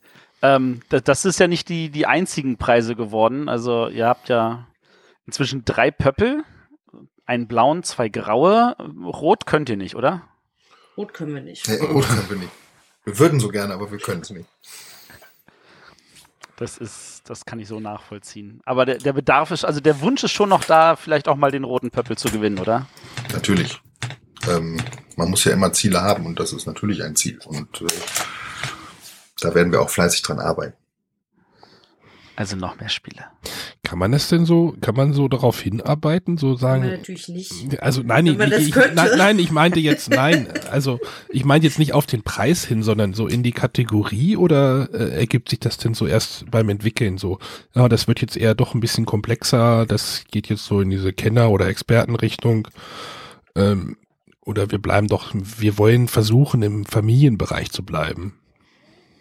Also im Familienbereich bleiben ist, finde ich, sehr, sehr schwer. Also da muss man schon so eine Idee haben, die das hergibt, wie jetzt beispielsweise La Bocca oder Wörtslam. Da bleibt man halt im Familienbereich, aber wenn wir jetzt so ein, so ein Spiel machen, ja, ein sehr thematisches Spiel, dann meistens schaffen wir es nicht. Weil wir selber halt auch so gerne diese Art von Spielen spielen, ein bisschen anspruchsvoller. Und meistens sitzen wir mit unseren Spielen ja immer irgendwie zwischen den Stühlen. Ist nicht richtig Familie, aber auch nicht richtig anspruchsvoll. Das können wir am besten. Aber den Also was Leuten macht was Spaß. über- Ja, das ist schön. Das ist die Hauptsache vor allem. Und was wir halt, was, was überhaupt nicht funktioniert, ist, dass du dich an den Tisch setzt und sagst, so, jetzt, jetzt entwickeln wir was für den roten Pöppel. Also das Ja, das, das, Scheitern verurteilt. das, das meinte ich halt, ob man, ob man da so, wie, wie gezielt man darauf hinsteuern kann, in welche Kategorie da man, oder, ja. Habt ihr Lieblingsfarben? Gelb.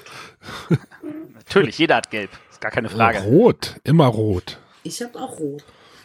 Gelb ist so ein Redakteursding, glaube ich. Ja, großes Redakteursding. Ist immer schlecht, wenn alle Redakteure miteinander spielen. Spielt einer gelb und gelb und gelb und gelb.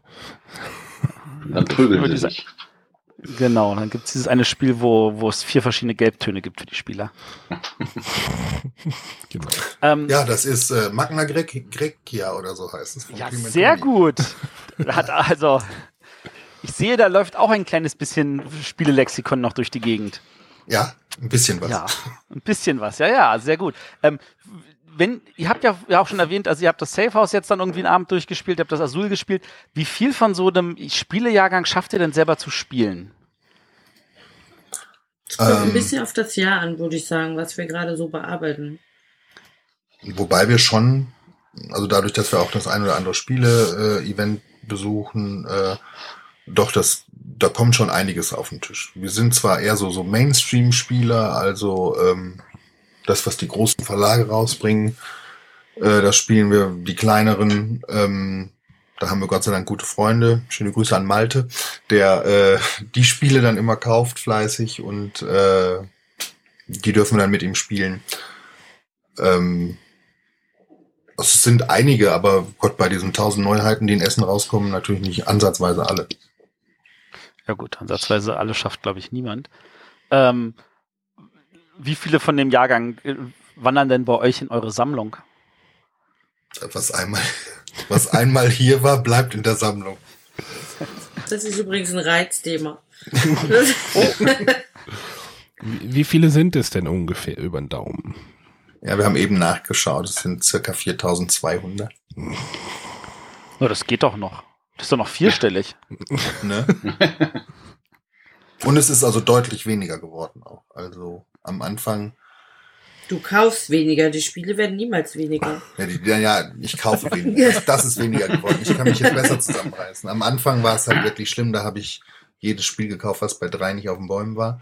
Und äh, egal, ob es was konnte oder nicht, Hauptsache es war ein Spiel. Aber selbst die kann ich nicht, nicht verbannen. Sie müssen da bleiben.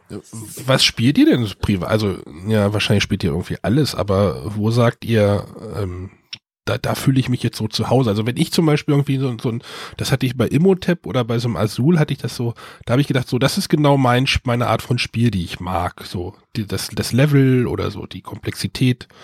Äh, da hatte ich mich ja dann wohl gefühlt. Und habt ihr manchmal auch so das Gefühl, so, das mag ich jetzt? Also, oder das ist genau meins? Ja, da sind unsere Geschmäcker tatsächlich sehr ähnlich. Also die Spiele, die du gerade aufgezählt hast, äh, die passen auch so in mein Beuteschema. Ich, so bis zwei Stunden Spieldauer ist okay. Darüber hinaus fange ich dann an, die Augen zu verdrehen. ich lerne lieber viele, viele neue Spiele kennen, als einen halben Tag mit einem zu verbringen, muss ich ganz ehrlich sagen. Aber die meisten Spiele schafft ihr eh nur ein paar Mal zu spielen, oder? Oder seltener. Ein paar Mal ist schon viel. also es gibt ganz viele Spiele, die, tatsächlich nur einmal spielen. Und dann, dann war's das auch.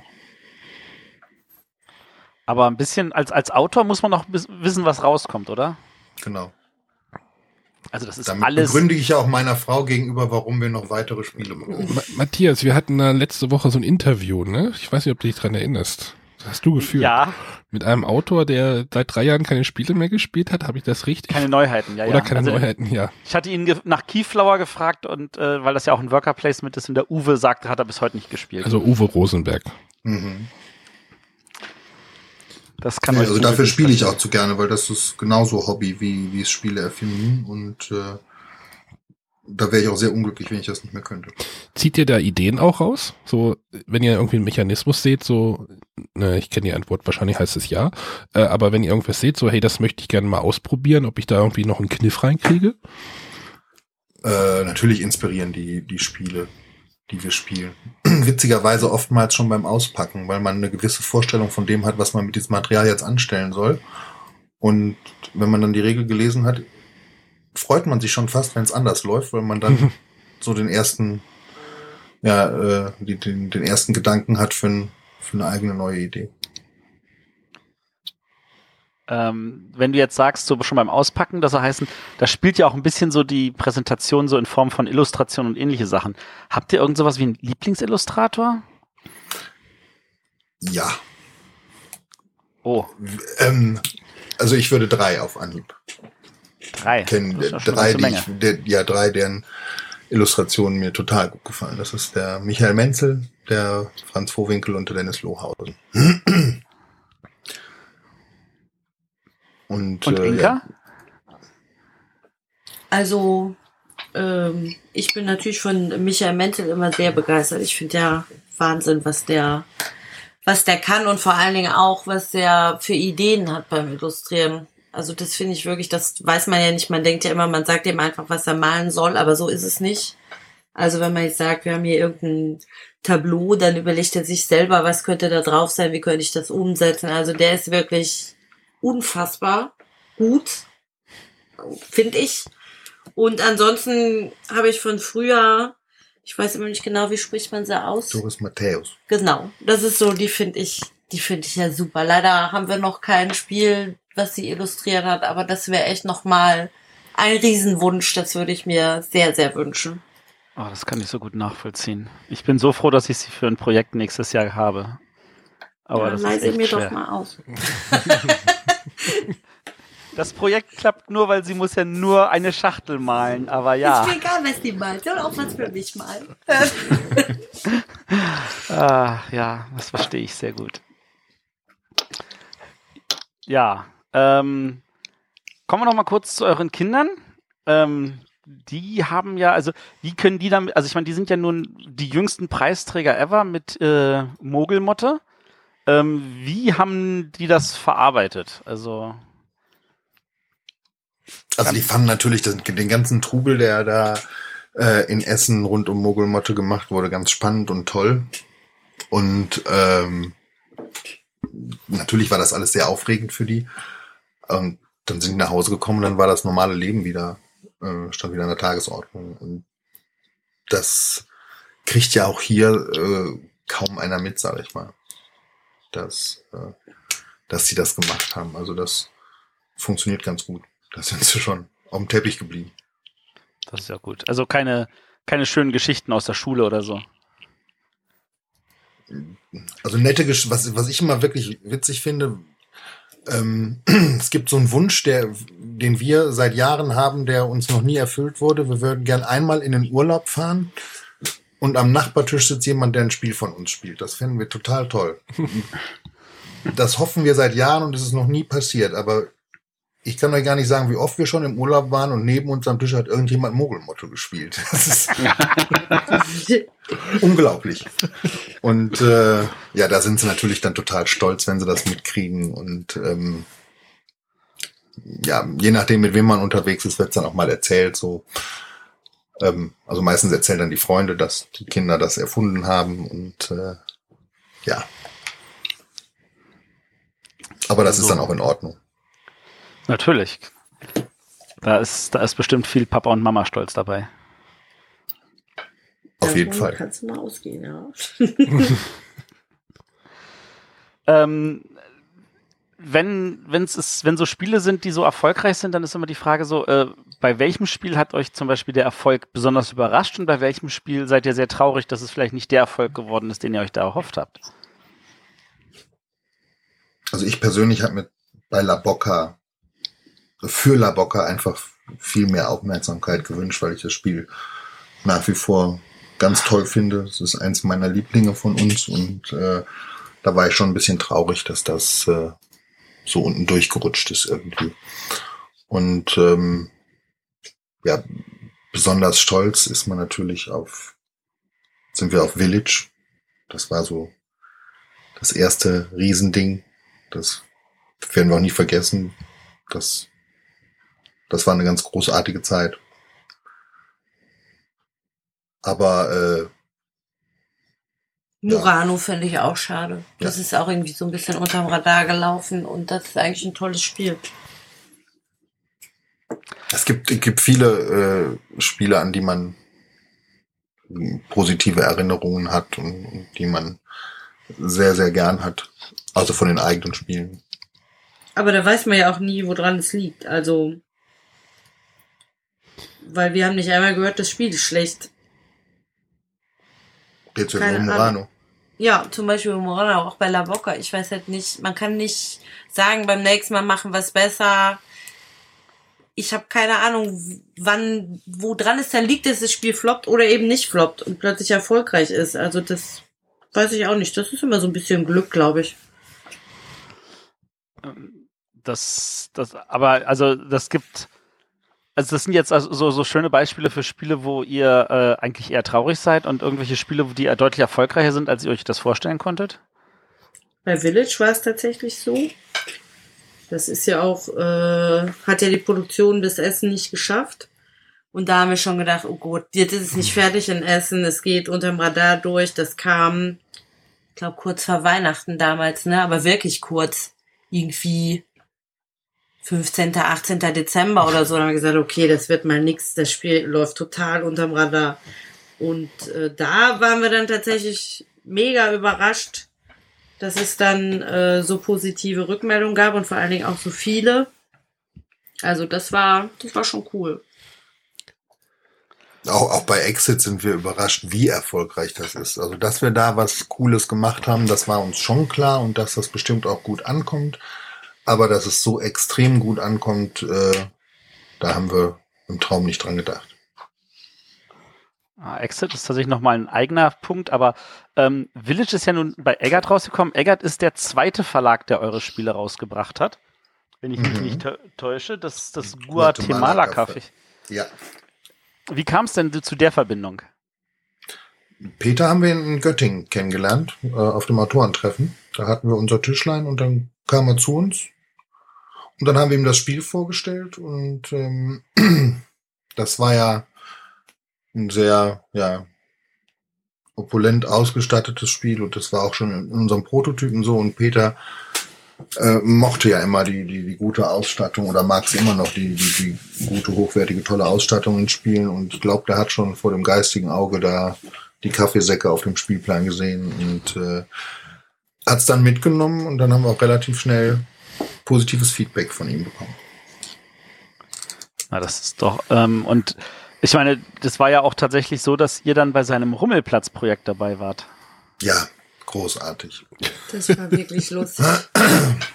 Übrigens auch ein Spiel, wo es sehr schade ist, dass es äh, ja nicht so erfolgreich war, wie wir es uns erhofft hätten.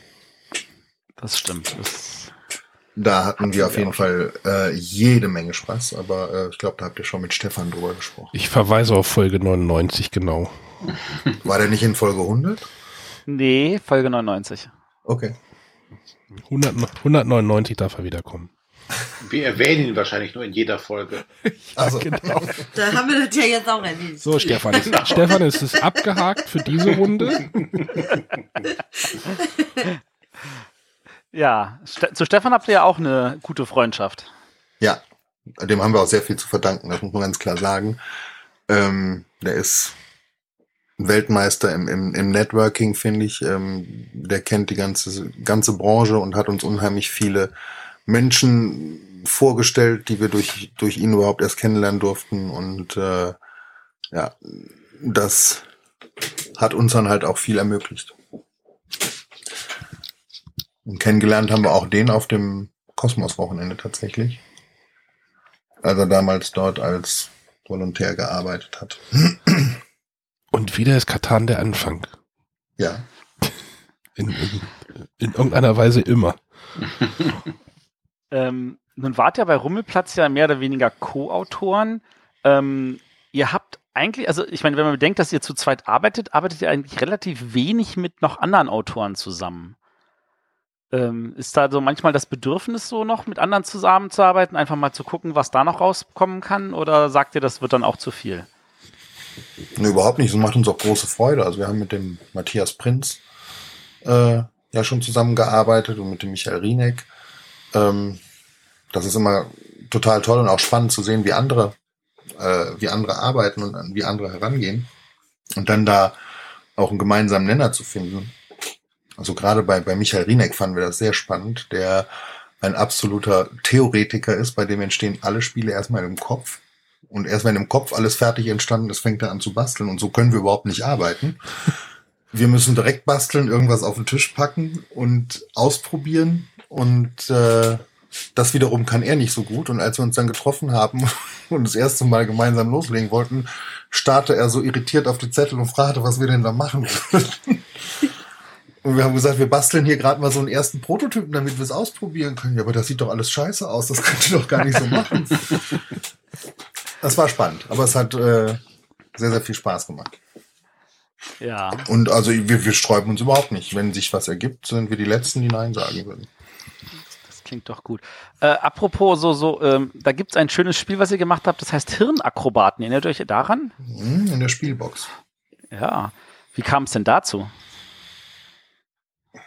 Das war auch immer mal so ein Wunsch von mir, dass ich da gerne mal ein Spiel veröffentlichen wo wollte. Das war auch in Göttingen, ne? Gab's ja nicht irgendwie so ein. Stimmt, da gab es so einen Workshop für, für die Spiele in der Spielbox. Ja, irgendwas war da. Da ja. haben wir es auf jeden Fall mit hingebracht und vorgestellt, glaube ich. Also für all die Hörer, die jetzt äh, das tote Papier noch lesen, die Spielbox, und sich jetzt ver- verwundert fragen, früher war in der Spielbox in der Mitte ein Spiel zum Spielen drin. Das ist ja schon seit leider ein paar Jahren nicht mehr. Aber ähm, wie ist das angekommen? Habt ihr da auch irgendwie Feedback gekriegt? Vom Verlag oder von irgendwelchen Spielern? Ich glaub, da gab's kein nee, Feedback Da, da gab es nicht wirklich Feedback zu, glaube ich. Ähm, was ihr ansonsten noch viel, viel gemacht habt, ähm, sind tatsächlich Spiele zu Lizenzen. Also das sind ja dann so Sachen, wo meistens dann der Verlag sagt, hier, wir brauchen ein Spiel zu der Lizenz und dann kommt der meistens auf Autoren zu. Ähm, ihr Mhm. habt da einiges gemacht für äh, Sean das Schaf, für die drei Fragezeichen, für Bibi und Tina. Ähm, Hm. Mia und Mi. Genau. Ähm, Ihr könnt euch gar nicht vorstellen, was ich mir auf YouTube schon alles angeguckt habe. Doch, das kann ich mir sehr das gut kann ich vorstellen. mir auch alles vorstellen, ja. Ich Ich habe sogar schon vorstellen. Sternenschweifbücher gelesen. Ja, habe ich heute Abend auch schon gemacht. Ich kenne die Hörspiele nur dazu. Ähm, wie ist das? Äh, macht sowas Spaß dann auch mal sowas zu machen, wo dann mehr oder weniger eine Auftragsarbeit ist und wo man dann so genau weiß, das ist etwas, was die Spielerschaft wahrscheinlich eh nie mitbekommen wird? Also ich sag mal so, äh, es gibt spannendere Projekte. Wobei es kommt dann auch so ein bisschen drauf an, die, die wir haben auch das äh, Star Wars Spiel gemacht, äh, äh, auch ein Lizenzspiel. Und das hat einen Riesenspaß gemacht. Das war, war total spannend, das zu machen. Ähm, und äh, generell versuchen wir ja auch bei den Lizenzspielen gute Sachen zu machen. So ähnlich wie jetzt Marco Teufner wirklich auch ein, ein super Lizenzspiel mit dem Safehouse hingelegt hat. Ähm, da- das ist schon unser Anspruch. Und klar steckt in einem Mitbringspiel nicht ganz so viel Idee wie in einem, in einem, in einem großen. Sag das nicht. Ja, bei den Mitbringspielen muss man schon ehrlich sagen, da, da tut's dann auch schon äh, die ein oder andere kleine Idee, ähm, die man dann in ein Spiel verpackt. Und bei den, bei den größeren Spielen ist halt schon. Also das Star Wars Spiel würde mir nach wie vor auch wunderbar gefallen, selbst wenn es ohne Lizenz wäre. Da wäre ich dabei. Dankeschön. Das ist eins der wenigen Kinderspiele, die nicht im Kinderspielregal liegen, sondern bei mir im Regal. ähm, also zumindest bei dem Bibi und Tina kann ich erzählen, dass als ich mal in Starleck war, vor anderthalb Jahren, ähm, das war tatsächlich ein, ein, eine Art Wanderpreis und das wurde an dem einen Abend wohl von einigen Leuten mit viel Begeisterung immer gespielt, seit vielen Jahren. Das musste jedes Jahr wieder mitgebracht werden. Okay. Das Also auch- ist spannend. Ja. Also auch sowas gibt es an der Stelle. Aber damit könnt ihr leben, dass das dann Spiele vielleicht als Trinkspiele gespielt werden oder so. Natürlich. Auf jeden Fall. Klar. Aber sie werden gespielt, ne? Wir können auch damit leben, wenn äh, Leute unsere Spiele beschissen finden. Tut zwar weh, aber wir können damit leben.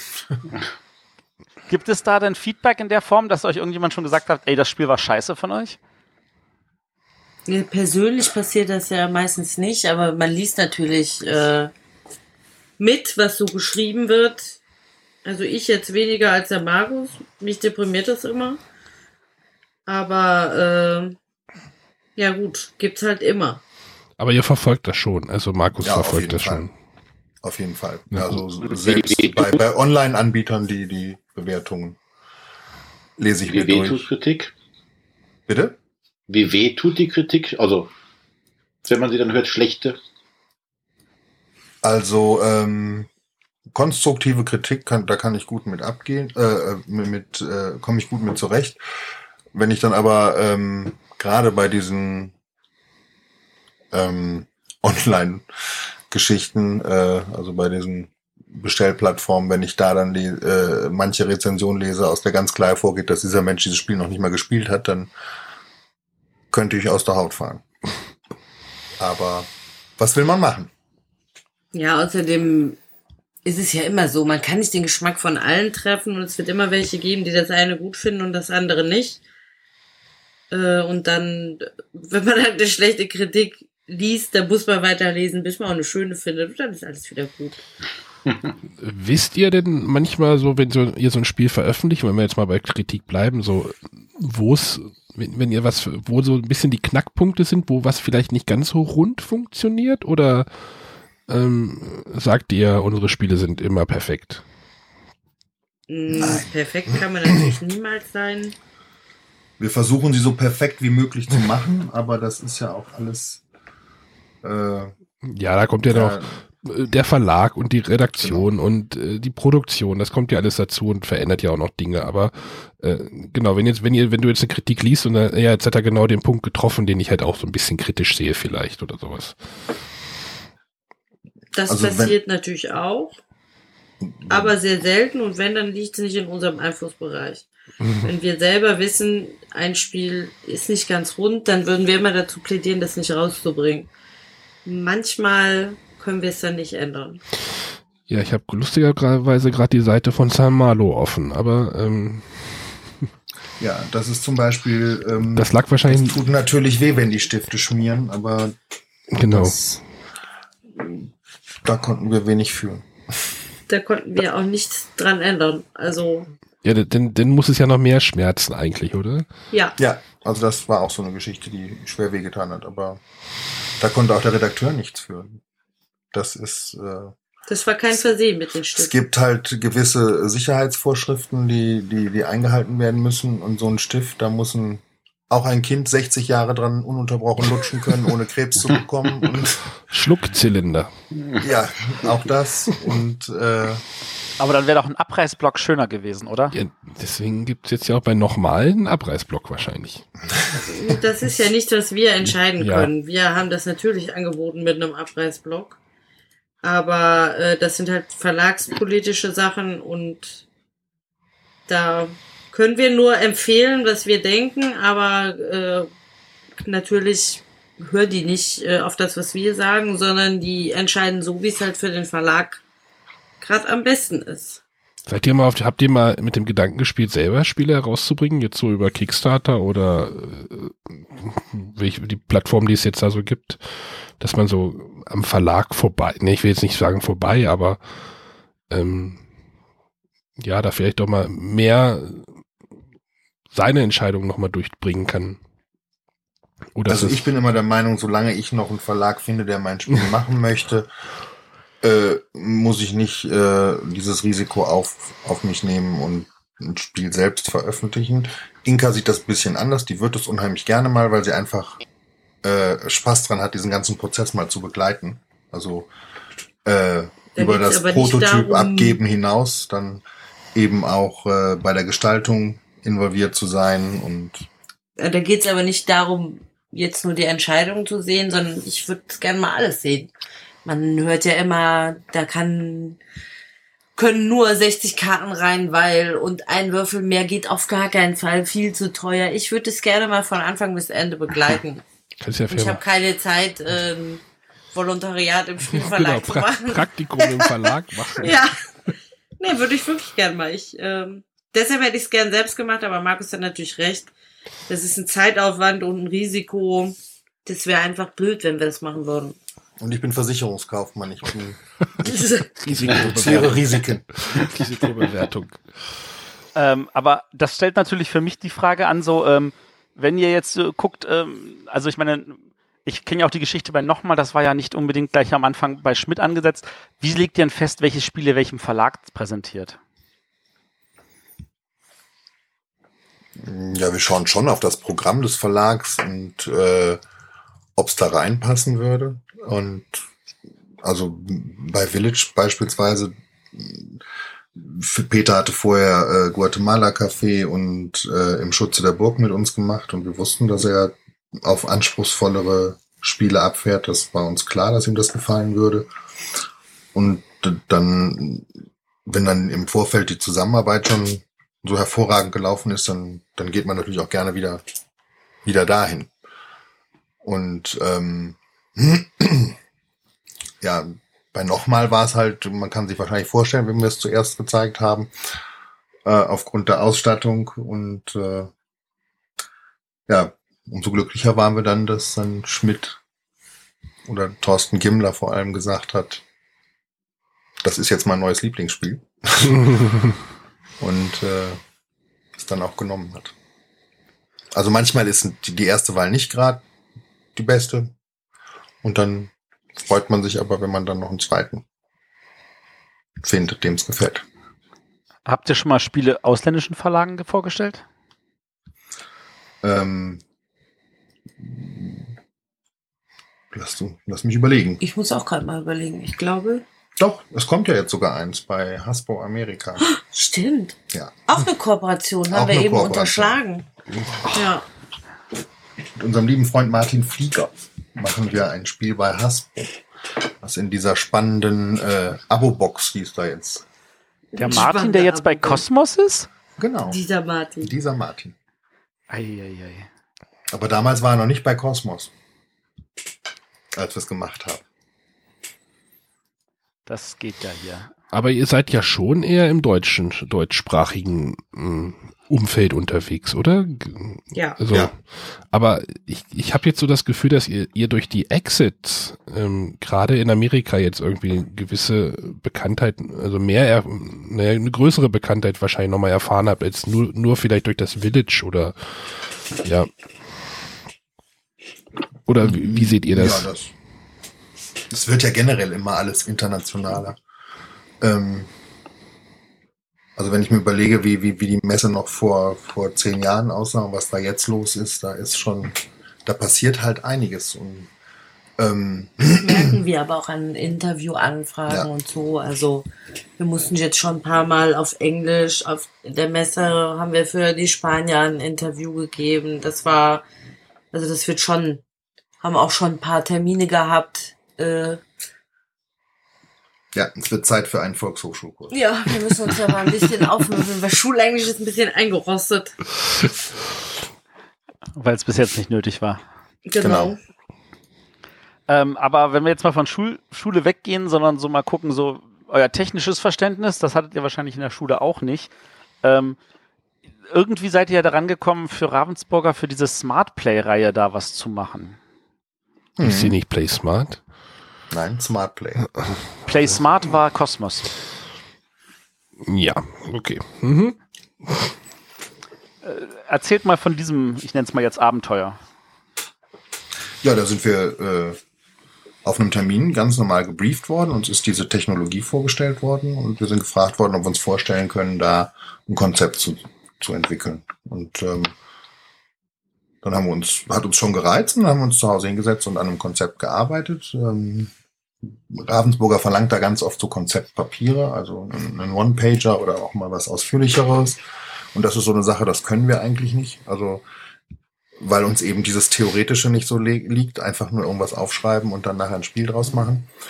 Äh, also wir basteln dann trotzdem immer einen Prototypen und versuchen was und dann haben wir an diesem Yes or No rumgetüftelt. Und das haben wir dann vorgestellt und das ist dann auch genommen worden. Das ist ja, ich meine, es gab, glaube ich, insgesamt drei Spiele und zwei davon waren von euch. Ihr habt ja noch dieses Museumsspiel gemacht.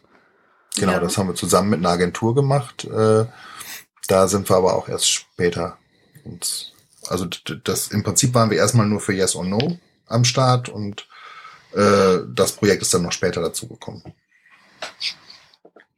Da müsst ihr irgendwas richtig gemacht haben. ja, Ravensburger wäre jetzt eigentlich ein gutes Stichwort, oder? Ravensburger wäre ein gutes Stichwort. Ja, äh, ja, ich weiß, ja, das ist, eigentlich, eigentlich wäre es ein gutes Stichwort, aber tatsächlich wollten wir noch kurz noch mal kurz zu den Exit-Spielen, weil es ist ja unfassbar, wie viele Fragen tatsächlich die Hörer zu den Exit-Spielen haben. Äh, wahrscheinlich ähm, ist es tatsächlich so, dass die meisten auch zu faul waren, euer Interview zu lesen in der Spiel doch, wo tatsächlich einige von diesen Fragen auch beantwortet wurden. Ja, wir hatten ja auch. Vielleicht haben sie die Zeitung einfach nicht. Hey. Das ist dann, dann müssen wir diesen, diesen Umstand natürlich ändern. Erzählt mal, erzählt mal alles, was ihr da erzählen könnt zum Thema Exit. Das ist ja nun wirklich das heiße Ding. Habe ich gehört. Da, da lässt man sich in so einen Raum einsperren und äh, ihr macht das wohl wirklich hobbymäßig mehrmals die Woche. Mehrmals die Woche. mehrmals die Woche nicht, aber doch sehr, sehr häufig, ja. Also wenn jemand hier ist und fragt, wir wären sofort dabei. Ich, ich, ich, ja, ich kenne da so jemanden, der macht das, glaube ich, auch mehrfach die Woche. Ja. Das ist Der Typ aus Berlin? Nee, der Typ aus München. Der Krimi-Stefan. Schöne Grüße, Stefan. Ah. Ja, ich war letzte, letztes Wochenende war ich auch in München und äh, muss, hat er mich auch gleich in zwei Räume geschleppt, was ich natürlich total Also toll der finde. Typ aus Berlin auch. Ja, in, in dem einen Raum war ich sogar zusammen mit Ralf. Also von da aus gesehen und das habe ich auch Mit mal unserem erlebt. Ralf? Ralf? Ja. Genau, wir sollten auch, Natürlich. wir nicht nur Vornamen nennen, Matthias. Ne? Ach So, ja, Entschuldigung. Also der, der Ralf, der war äh, auch in München, weil er war ja Spielwiesen und ähm, da ist dann, war ich mit Ralf zusammen und noch zwei anderen Leuten waren wir in so einem schönen Raum und es war schön zu sehen, wie Ralf auf so einen Raum dann so zugeht und wir mit mir da also auch, also wir waren da zu viert und wir waren halb verzweifelt, weil wir, glaube nach einer Viertelstunde noch am ersten Rätsel saßen. Äh, Und das war ein linearer Raum. du solltest sagen, Wie war die Zeit? Äh, wir haben am Ende tatsächlich in 45 Minuten rausgefunden, weil nachdem wir über das, er- die erste Hürde hinweg waren, machte es so, so purzelmäßig so zack, zack, zack, zack. aber Ah, okay. René, René, wir können ja Matthias Schwierigkeitsgrade gar nicht mehr für voll nehmen, ne? Ach, das sowieso nicht mehr. Matthias, Weil- Ma Matthias, wie war das bei Ludi Creations auf dem Stand? Was habe ich jetzt schon wieder falsch gemacht? Warst Ja, du hast diesem es nicht geschafft. 10-Minuten-Raum? Ja, ich war in diesem 10-Minuten-Raum, uns haben ungefähr ein oder zwei Minuten gefehlt. Ich war aber mit meiner Frau zu zweit, das muss man an der Stelle mal festhalten. Und nicht so wie die Jungs da, die mit noch sich einen dritten rangeholt haben. Ja, den Oh. Johannes ohne Kuh. Für meinen Freund Matthias wünsche ich mir Tragedy von den Bee Gees. Mo- Moment, ich äh, schreib's mir auf. Kommt. Äh, habt ihr es geschafft? Wir haben die Wir gar waren nicht gemacht. leider nicht drin. Ach, echt, wirklich. Also, das war, das, also für einen 10-Minuten-Raum war der verdammt gut. Das muss ich an der Stelle mal Ja. sagen. Aber es standen so viele Menschen davor. Wir haben es nicht geschafft. Wir sind Mittwoch hingegangen. Ich wollte gerade sagen, wir sind am Mittwoch drin gewesen. Da wussten wir noch nicht, dass es den Raum gibt. Ja gut, ich wusste das, weil der direkt bei uns gegenüber war. Also das macht es natürlich ein bisschen Ja. leichter. Aber, aber ihr habt da schon Erfahrung drin. Jetzt ist, ja, jetzt ist ja die Frage, wenn ihr in so einen Raum geht, gibt's da denn auch wieder Inspirationen für die Exits? Also es ist schwer. Ja, also generell ist man danach unheimlich heiß und will wieder was machen. Ähm, aber die Rätsel aus diesen Räumen sind natürlich schwer in so eine Schachtel reinzupacken, weil das alles viel haptischer ist. Ja. Ähm, hier Und und auch da. immer technischer wird vor allen Dingen. Genau, also in dem, in dem Ludi Creations Raum gab es zum Beispiel einen Laser, den man mit dem Spiegel irgendwie auf so einen Lichtsensor lenken musste. Ich kann das ja mal spoilern, ich weiß ja nicht, ob der nochmal aufgebaut wird, aber da gab es halt einen Laser, den man halt so umlenken musste, dann ging halt irgendwie die Tür auf und dann äh, hat man irgendwie einen Schlüssel gekriegt oder einen Code, ich weiß es nicht mehr genau. Ja, das wird natürlich äh, Schwierig. schwierig, sowas in eine kleine Pappschachtel für 12 Euro zu packen. Ähm, aber äh, ja, Inspiration findet man, findet man da schon. Also, äh, um mal auch ein bisschen auf dieses Interview einzugehen, wenn ich es richtig verstanden habe, ihr trefft euch dann mit dem Ralf und ist die Sandra noch dabei? Bei den Kreativwochenenden ist Sandra nicht dabei. Genau, also- Außerdem äh, sind die auch nicht regelmäßig. Also es ist jetzt nicht so, dass wir jedes Mal, wenn wir ein neues Exit-Spiel machen, uns mit Ralf verabreden. Das haben wir äh, zweimal gemacht und das ist auch super, das funktioniert super, das macht auch richtig viel Spaß. Aber äh, es ist jetzt nicht so, als wäre der Ralf alle 14 Tage bei uns. Also wir sollten nochmal sagen, Ralf Querfort, den wir jetzt ja 15 Mal Ralf erwähnt Herford, haben. unser Redakteur. Genau. Genau, aber äh, wenn, wenn Ralf dann vorbeikommt, dann äh, sitzen wir an unserem Esstisch und dann liegt die, der ganze Tisch voll Material und wir gucken, spielen damit rum, bis irgendwer eine Idee hat und dann versuchen wir was. Das heißt aber auch nicht, dass wenn so ein Wochenende rum ist, dann ein Exit-Spiel fertig ist. Das kann gut laufen, das muss aber nicht immer klappen. Die letzten waren jetzt sehr erfolgreich. Da haben wir viel gesammelt. Das schmeißt man immer in so eine große Kiste rein, eine Exit-Box, und wenn dann ein neues Spiel ansteht, dann Ja, man, was man gebraucht. Im Chat kam ja auch gerade die Frage, ob ihr noch weiter ein Rätsel bastelt oder ob ihr schon noch genug liegen habt in der Schublade. es, es, ist, es ist schon irgendwie ein bisschen crazy. Ich meine, ihr habt jetzt sechs, äh, wie viele? Zehn oder sowas? Exit-Spiele? Moment, sind Ja, das? Neun plus ein das, Buch. Genau, Plus noch. das Teaser und den Teaserspiel und den, das Buch. Ja, so über den Daumen zehn Ja. Also herausgebracht. es, es sind ja schon mehr fertig. Also wir sind ja, die Frühjahresneuheiten sind ja auch schon für uns quasi durch. Also, also es wird da noch weitergehen und Nachschub. Also ich bin mit der zweiten Staffel noch nicht mehr irgendwie, aber das Schäm dich. ja, Hast du wieder was gesagt, was dafür sorgt, dass die Leute, Gäste keine Lust mehr haben auf ein Interview mit dir? Das ist ja. ich habe das Deckscape mal gespielt, aber das ist eine andere Geschichte. Auch sehr schön. Finde Ja. ich. Ja, spielt ihr denn auch äh, die, Kon die Mitbewerber?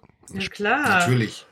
Das sind ja die einzigen Exit-Spiele, die wir spielen können, Ja. weil wir die Lösung nicht kennen. Ja. Da sind wir sehr heiß drauf. Und da äh, haben wir auch schon alles durch, was es auf der Messe gab. Ja, eins fehlt Eins fehlt noch. Oh, welches denn? VR. Eins der, Ja, der VR. zweite. Der zweite VR-Fall fehlt uns noch. Ich habe ich hab mitgekriegt, ihr habt sogar schon dieses äh, eine Sherlock Holmes Ding gespielt, wo man Sachen bei sich im Ha- äh, Zimmer Ja, zu Hause der Markus, versteckt. ich nicht. Leider. Wie, der Markus Das spielt das ohne dich? Ja, richtig. Gutes Thema. Könntest du das noch ein bisschen breit treten, dann wäre ich dir sehr dankbar. Das hat ja eine mittelprächtige Ehekrise ausgelöst, dass ich das aus Versehen mitgespielt habe. Aus Versehen. Ja. Äh, also das Sherlock Holmes Ding habe ich tatsächlich gespielt. Allerdings ist das nicht das, wo man was im Wohnzimmer verstecken muss. Die haben mehrere rausgebracht. Das eine ist mehr so ein, ja, so ein, eben so ein Spiel, wo man auch was im, im Wohnzimmer versteckt. Und eins ist aber ein reines äh, Exit-Game, was man am, am Tisch spielt. Und das habe ich ausprobiert und das hat mir auch sehr, sehr gut gefallen. Was Aber sind denn die Sherlock Holmes Dinger? Bitte? Was sind denn die Sherlock Holmes Dinger, damit ich die auf Google finde? Wenn ich Sherlock Holmes Dinger eingebe, finde ich nichts. Sherlock Holmes. Ja, Matthias, wie heißt das? Du weißt doch immer, wie die Spiele heißen. Das heißt, der unvollendete Fall von Holmes ist von ID Venture. Das ist also mit App-Unterstützung. Was zur Hölle? Ja, damit kann ich doch was anfangen. Schon bestellt. Klick. Genau, und das eine, das eine, das, wo man es wirklich im Zimmer, äh, in, in, in, in, im, in den ganzen Räumen verteilt, das ist sogar für Kinder, wenn ich das richtig verstanden habe. Das kann sein. Also da habe ich mich noch nicht mit auseinandergesetzt. Gut, aber ihr habt ja auch in dem Sinne was für Kinder bzw. für Familien gemacht mit eurem drei Fragezeichen Exit. Ähm, nun kam schon gleich die Frage auf, ja, wie sieht's denn aus mit einem Star Wars Exit? Müllpresse. Genau. Äh, das liegt natürlich, äh, was Lizenzen angeht, beim Verlag, ob, äh, ob da mal irgendwann was in die Richtung kommt. Aber ähm, Ich glaube, für Exits braucht's das nicht unbedingt. Also Star Wars würde ich jetzt von der Lizenz her nicht damit verbinden, irgendwo auszubrechen oder rauszukommen. Ohne Aber wenn jetzt eine. Neuverfilmung ist von irgendeinem äh, Gefängnisausbruchfilm Naja, oder es so, gab, dann, Matthias, es gab jetzt einen Orient Express Film, ne? Ja, ja, das ist richtig. Ja. wobei das tatsächlich Zufall ist. Ach so, das war, das ist Zufall. Okay. Ja. Ja, Ich liebe den Orient Express und da habe ich ganz lange für gekämpft, dass, dass ich das, dass wir das Thema machen dürfen. Und äh, dann durften wir endlich und dann kaum hatten wir unseren Prototypen abgeliefert, erzählte Ralf uns dann, dass ähm, im November auch eine Neuverfilmung kommen sollte. Das befruchtet das hat- sich jetzt gegeneinander. das Ich lese gerade im Chat Exit Indiana Jones, das ist auch durchaus spannend. Zumindest ja in dieser Welt. Das kann ich mir auch sehr gut vorstellen. Oder die Goonies. Wobei ja in, ähm, in der Grabkammer schon und die ein oder andere Anspielung an Indiana Jones versteckt war. Ja. Ähm, also ihr seid da auch geekig genug, solche Anspielungen mit reinzubringen oder liegt das dann wieder in der Hand von Ralf und Sandra? Ich würde sagen, Ralf ist geekig genug, diese Anspielung rein, aber ich liebe es. Also das macht er schon sehr cool.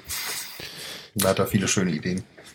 Also ihr habt da noch Ideen. Ich glaube, unsere Hörer brauchen da keine Angst zu haben, dass da jetzt erst im Moment äh, was ausgeht. Ähm, habt ihr da irgendwie Angst au- auszubrennen? Ja, Angst brauchen wir, denke ich, nicht haben. Wir haben immer für uns gesagt, wenn wir selber finden, dass die Spiele nicht mehr gut genug sind, dann hören wir auf. Da machen wir keine mehr. Aber der Und dann Verlag, ist es halt so. Also ich meine, die Exit-Reihe ist sehr erfolgreich und ich finde, also wovor sollen wir Angst haben? Wenn's halt, man muss halt dahinter stehen, hinter Hm. dem, was man dann rausbringt. Aber ihr, ihr, wie gesagt, ihr seid ja, oder ihr habt ja selber gesagt, ihr, ihr schaut euch ja auch die anderen Fälle an und dann, da wisst ihr ja auch, äh, wo es so lang geht. Äh, lustiger als äh, Fun Fact kann ich euch ja mal kurz erzählen, als war das Deckscape, habe ich halt mit einem befreundeten Pärchen gespielt, die halt gar keine Erfahrung mit sowas hätten. Ähm, jetzt hat, hat mir die, die Freundin äh, ein WhatsApp-Bild geschickt, hat sich vier Exits gekauft, meinte, womit soll sie anfangen? Liebe Grüße an die Freundin. Ich habe gesagt, den einen würden wir noch mal mitspielen, den kennen wir nämlich noch nicht. Ich weiß nicht, versunkene Schatz, glaube ich, oder sowas. Und dann äh, müssen sie durch die erste Staffel dann alleine durch. Das haben wir, Jetzt- wird Ja, so, aber dann sollten sie auch mit dem versunkenen Schatz anfangen. Einsteigerspiel äh, wegempfohlen. Das ist sehr freundlich. ja. ja. Nein, ähm, ja, die waren dann auch so, dass die waren auch sehr angetan und äh, ich bin mal gespannt, wie sie die Exit-Geschichten jetzt, weil das ja doch noch mal was anderes ist. So, also da ist ja schon äh, das Deckscape. äh, Ich rede jetzt von dem Deckscape ganze. Das ist aber das Letzte, was ich halt gespielt habe. Das macht ja schon ein paar Dinge anders wie das Exit. Da funktionieren ja so ein paar Sachen ähm, anders und äh, wenn man dann die Schere ansetzt, ähm, ist das manchmal sehr drastisch. Für mich persönlich. Ja. Das ist gewöhnungsbedürftig. Das äh, ist relativ neuartig, dass man Spiele zerstört, um sie zu spielen. Ähm, aber es ermöglicht halt auch viele Dinge, die, also viele Rätsel, die sonst einfach nicht möglich gewesen wären. Und ähm, ja, ich sag mal so, das Spiel kann man eh nur einmal spielen, danach kennt man die Rätsel. Ähm,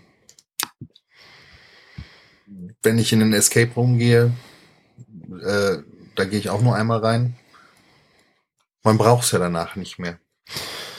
Äh, Es gab ja nach dieser Spiel des Jahresverleihung in, in einem bekannten äh, Spieleforum eine Riesendiskussion über ähm, die, Nachhaltigkeit. die Nachhaltigkeit von ähm, den Exit-Spielen. Ja. Wenn alle, die, die äh, da mitdiskutiert haben, diese Miniaturfigurenspiele aus China, die mit, äh, mit einem Schiff nach Deutschland gebracht werden, mit einem Containerschiff, wenn die die alle nicht im Regal stehen haben, dann kann ich gerne mit denen weiter Ja, ich über Nachhaltigkeit diskutieren. Ich meine, jeder, äh, jedes Blättchen, was, jedes Wochenblättchen, was äh, in den Briefkasten fliegt, macht mehr Müll. ja. Ich äh, fand das auch ein bisschen ähm, weit hergeholt. Außerdem ist ja das Papier kann man recyceln. So. Genau. Ja, aber vielleicht nochmal für unsere Hörer so, ähm, wo kam die Idee für die Exits her? Also, ähm, da würde ich sagen, waren wir zur richtigen Zeit am richtigen Ort. Äh, übrigens auch, auch wieder auf dem Katan-Wochenende. äh, wir haben äh, unseren Kindern zum Nikolaus einen Besuch in einem Escape Room geschenkt und haben auf diesem Katan-Wochenende ganz begeistert davon erzählt, dass wir bald unseren ersten Escape Room besuchen und äh, ob sie schon mal was davon gehört hätten. Und wir haben mit, mit, mit Ralf und Sandra Dochtermann eben darüber gesprochen, den, den beiden betreuenden Redakteuren. Und wir dachten, wir würden sie jetzt total anfixen und hätten denen jetzt was total Tolles erzählt und sie würden am liebsten sofort losfahren und nach einem Escape Room suchen. Und sie guckten eher verstört so und äh, drucksten rum und erzählten dann ja, dass sie eventuell auch überlegen, eine Weihnachtsfeier mit dem Team dort zu machen. Und dann war das Thema gegessen. Und ich fand die Reaktion sehr merkwürdig, weil ich halt so total euphorisch davon berichtet habe und die Euphorie überhaupt nicht überspringen wollte. Und dann ein paar Wochen später habe ich halt kapiert, warum, weil sie zu dem Zeitpunkt eben schon gesagt haben, wir müssen ein Escape-Spiel machen. Und ähm, Also die Idee hatten sie da schon.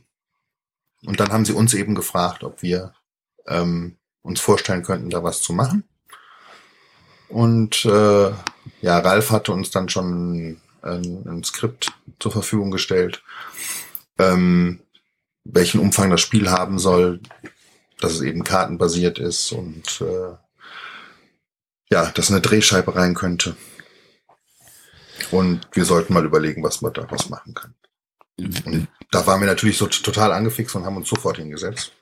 Ich glaube, sie haben zuerst nur mit mir gesprochen, weil Inka gerade in einem, in einem Spiel vertieft war. Und äh, ich habe gar nicht erst gefragt, ob Inka sich das vorstellen kann. Ich habe sofort Ja gesagt.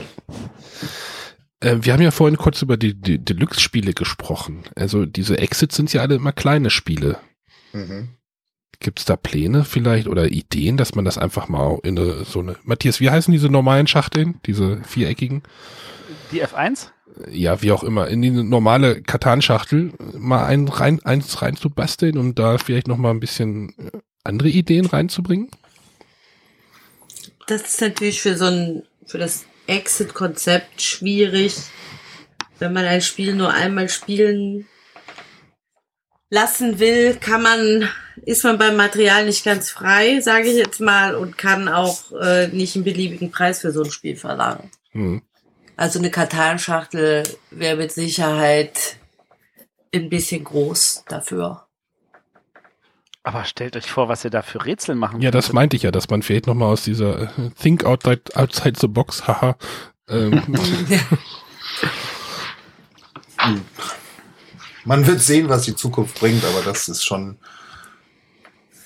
für einmal spielen, finde ich es schon.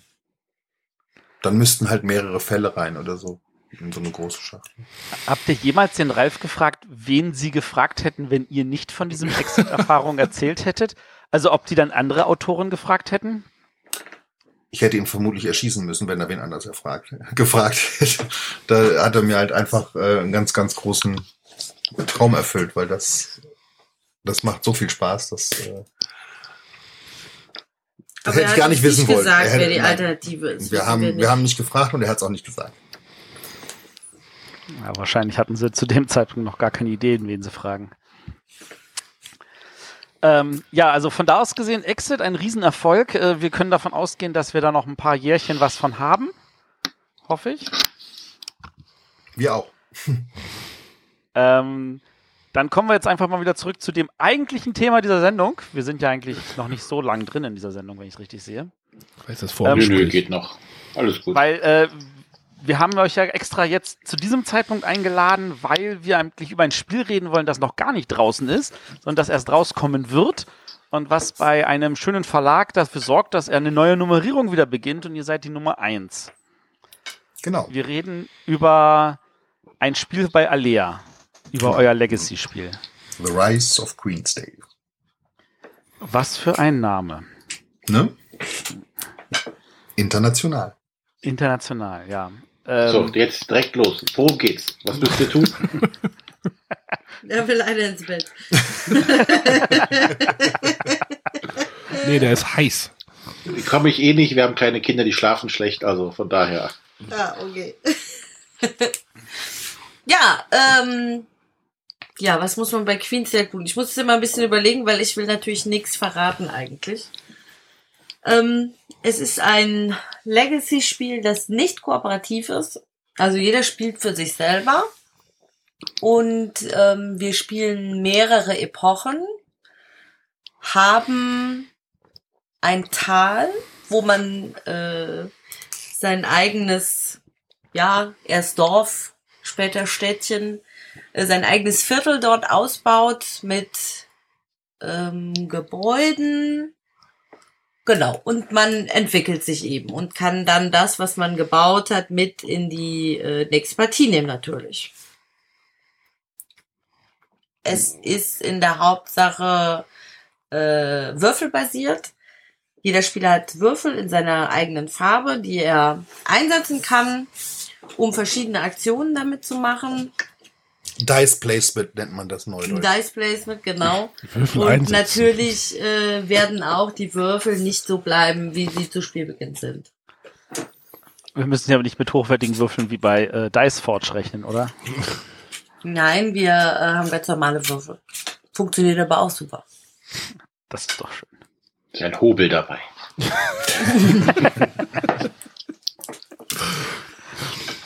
Genau. Ähm, erzählt mal einfach dazu, wie kam es dazu, dass ihr das Spiel jetzt da macht? Also ich meine, war das einfach so ein, oh mein Gott, gefällt uns Pandemic Legacy, das müssen wir auch machen? Oder war das eher so ein, oh, da kam der Verlag und hat gesagt, wir haben Bock darauf, dass ihr sowas macht? Also der erste Gedanke kam tatsächlich schon bei äh, Risiko Evolution. Als wir das gespielt haben, habe ich gesagt, das ist halt eine sehr, sehr coole Idee, überhaupt diese Legacy-Spiele zu machen. Und kurze Zeit später kam auch schon der Verlag und wollte ursprünglich ein sehr weit unten angesiedeltes Legacy-Spiel machen, am besten für Familien. Dann haben wir angefangen zu entwickeln und haben mal festgestellt, dass das gar nicht mal so leicht ist und haben uns davon auch relativ schnell verabschiedet, weil äh, wenn sich was entwickeln soll, damit es sinnvoll ist, kann es braucht es halt Regeln, eine gewisse Anzahl von Regeln und kann es nicht kann es nicht so seicht sein, dass ich sagen kann, da kann jeder achtjährige locker mitspielen. Das haben wir aber erst während der Entwicklung gemerkt. Also es wäre sicher gegangen, aber dann wäre es wahrscheinlich eher eine Modulsammlung geworden als ein richtiges Legacy-Spiel. Also ist es dann doch am Ende bei Alea gelandet, aber so war eigentlich die, die Geschichte. Und äh, Pandemie Legacy, davon waren wir total begeistert. Hat uns mega viel Spaß gemacht, aber da haben wir halt nochmal gesagt, es ist schon so gut. Wenn wir ein Spiel machen, machen wir auf jeden Fall eins, was nicht kooperativ ist. Um uns da auf jeden Fall abzusetzen. Genau. Okay. Ähm, also das ist tatsächlich, also auf Klardeutsch schon drei, vier Jahre in der Mache gewesen. Ja, Wir haben da, arbeiten da jetzt etwa, ja, drei Jahre, glaube ich, arbeiten wir daran. 2014 Ja. müssten wir angefangen haben. Das ist ja schon eine ganze Weile. Äh, inwieweit haben denn die, die Legacy-Spiele, die seitdem rausgekommen sind, äh, eure Bearbeitung an diesem Spiel nochmal umgeworfen? Also klar, Gar ich meine, gar nicht, okay. Nee, weil, ähm, also als Seafall äh, rauskam, da waren wir schon Sehr weit. sehr weit. Bis, bis durch. Also da, da wurden nur an Kleinigkeiten geschraubt. Äh, mal abgesehen davon, dass wir auch Seafall bis heute leider noch gar nicht gespielt haben. Äh, ja, Charterstone ist ja jetzt erst rausgekommen. Ähm, da auch nicht. Im, Im Vorfeld hat sicherlich äh, Pandemic Legacy so ein bisschen dazu beigetragen. Beziehungsweise das kam im Prinzip zeitgleich mit dem Briefing. Meine ich, Frühjahr 2015. Oder wann ist das rausgekommen? Legacy ist jetzt genau vor zwei Vor Jahren. zwei Jahren, Herbst ja. 2015. Ja, also Herbst wir haben schon dran 2015. gearbeitet. Wir haben, wir, es gab ja noch eine Vorversion zu dem, was wir jetzt haben. Stimmt. Wir haben nach Risiko Evolution angefangen und haben äh, aber dann irgendwann noch mal alles umgeworfen, was aber nichts mit den anderen Legacy-Spielen zu tun hatte. Wie unterscheidet sich denn die Entwicklungsarbeit von so einem Legacy-Spiel zu einem Ratchas of the Ganges? Also zu einem, wie, wie nennt man es denn? Äh, die, nee, nicht leer, also normalen Spiel, in Anführungsstrichen. Also das ist natürlich bei so einem Legacy sehr, sehr viel schwieriger, weil ich weiß ja nicht, wie andere das machen, aber wir haben es tatsächlich von vorne nach hinten entwickelt. Das heißt, man fängt an, hat schon grob im Kopf, wo es mal hin soll. Das hat ein bisschen was von einem Buchschreiben, fand ich. Ähm, und später, wenn man dann später noch ganz tolle Ideen hat, was man noch machen kann, wirft man aber unter Umständen das, was man vorne schon gemacht hat, komplett wieder über den Haufen. Das heißt, man braucht unheimlich viele Testrunden. Und so ein Legacy-Spiel ist halt nicht mit einer Partie getan, wo man sagt, schönen Dank, ich weiß jetzt, was ich ändern kann, sondern in unserem Fall sind das dann mal gerne 18, 19 Testpartien gewesen.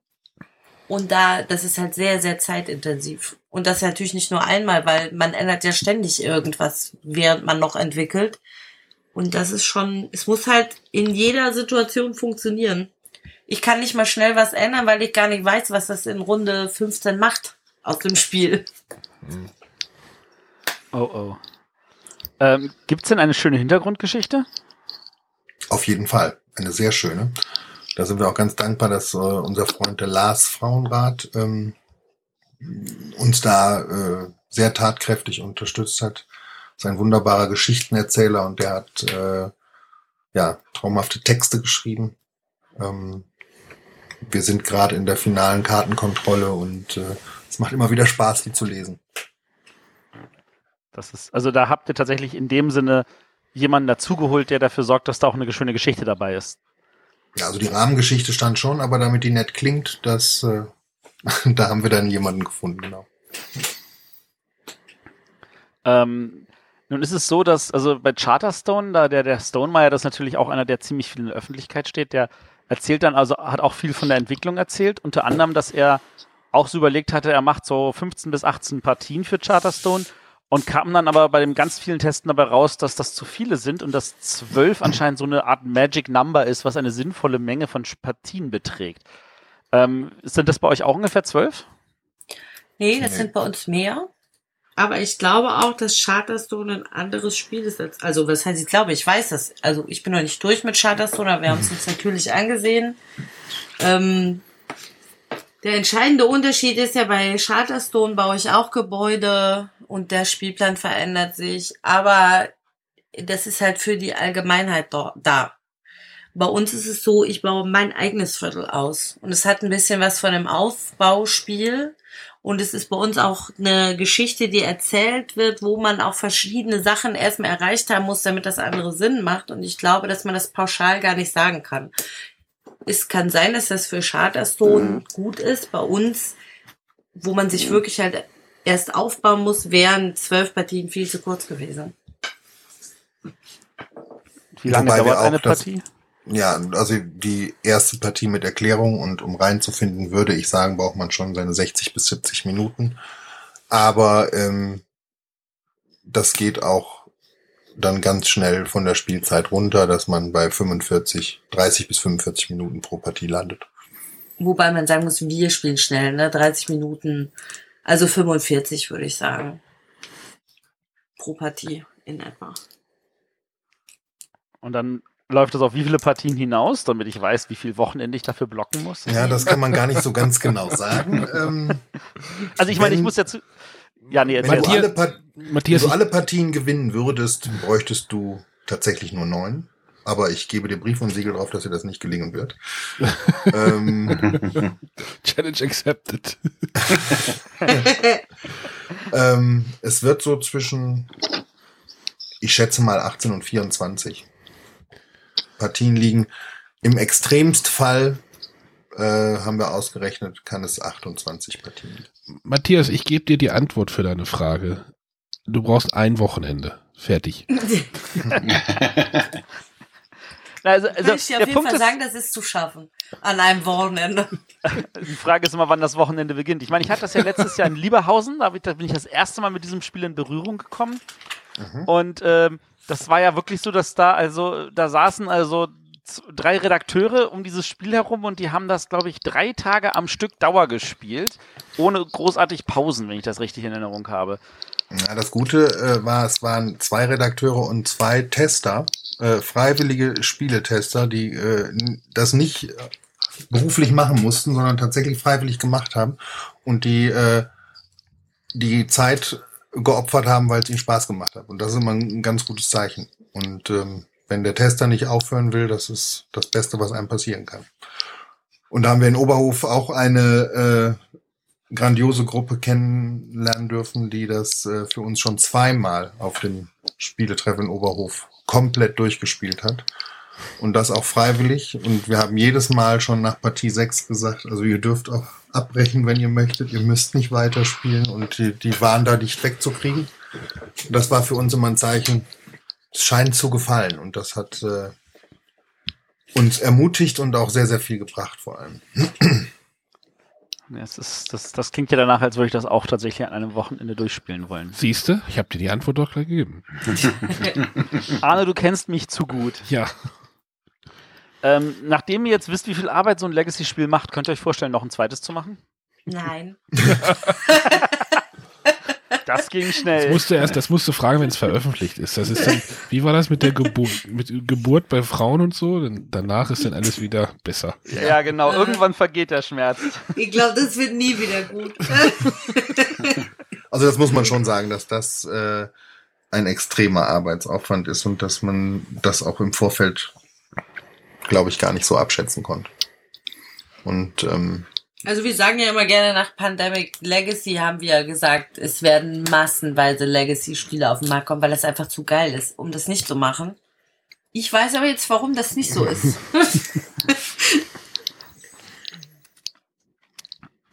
Ähm, gibt's denn, gibt's irgendein Spiel, von, ein anderes Spiel von euch, wo ihr euch vielleicht vorstellen könntet, dass man das in eine Legacy-Version schmeißt? Ich meine, Village würde sich zum Beispiel grandios dafür anbieten, dass man ein Village Legacy macht, oder? ich will kein Legacy-Spiel mehr. Macht Markus denn alleine? ja. wir machen ja nichts alleine. Ach ja, verdammt. Ich meine, im Notfall macht das ein anderer Autor. Ja, kann ja mal Mhm, fragen. Das will ich mal sehen. Nein, also bitte, wenn da einer möchte, gerne. Okay. Ähm, also, das ist also tatsächlich so eine Erfahrung, wo er sagt, das reicht einmal und nie wieder. Also ich sage mir mal so, du- das ist jetzt halt gerade echt ein schlechter Zeitpunkt, weil wir Kurz vor Datenabgabe kurz stehen. vor Datenabgabe stehen und wirklich im Moment sitze ich acht Stunden am Tag nur an Legacy, telefoniere anderthalb Stunden am Tag mit Ravensburger. An dieser Stelle übrigens schöne Grüße an André Mack, der vermutlich immer noch im Büro sitzt. Ja, sehr wahrscheinlich.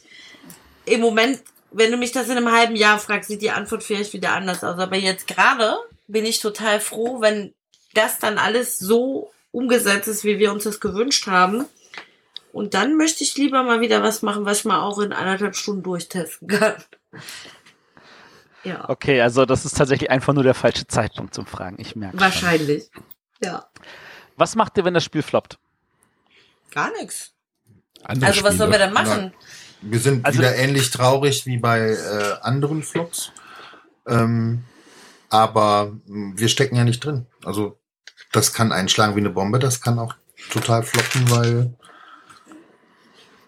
weil es nicht gekauft wird, aus welchen Gründen auch immer. Ähm, wir hoffen natürlich sehr, dass es alles andere als floppen wird, weil wirklich sehr, sehr, sehr viel Arbeit von sehr, sehr vielen Menschen auch drin steckt.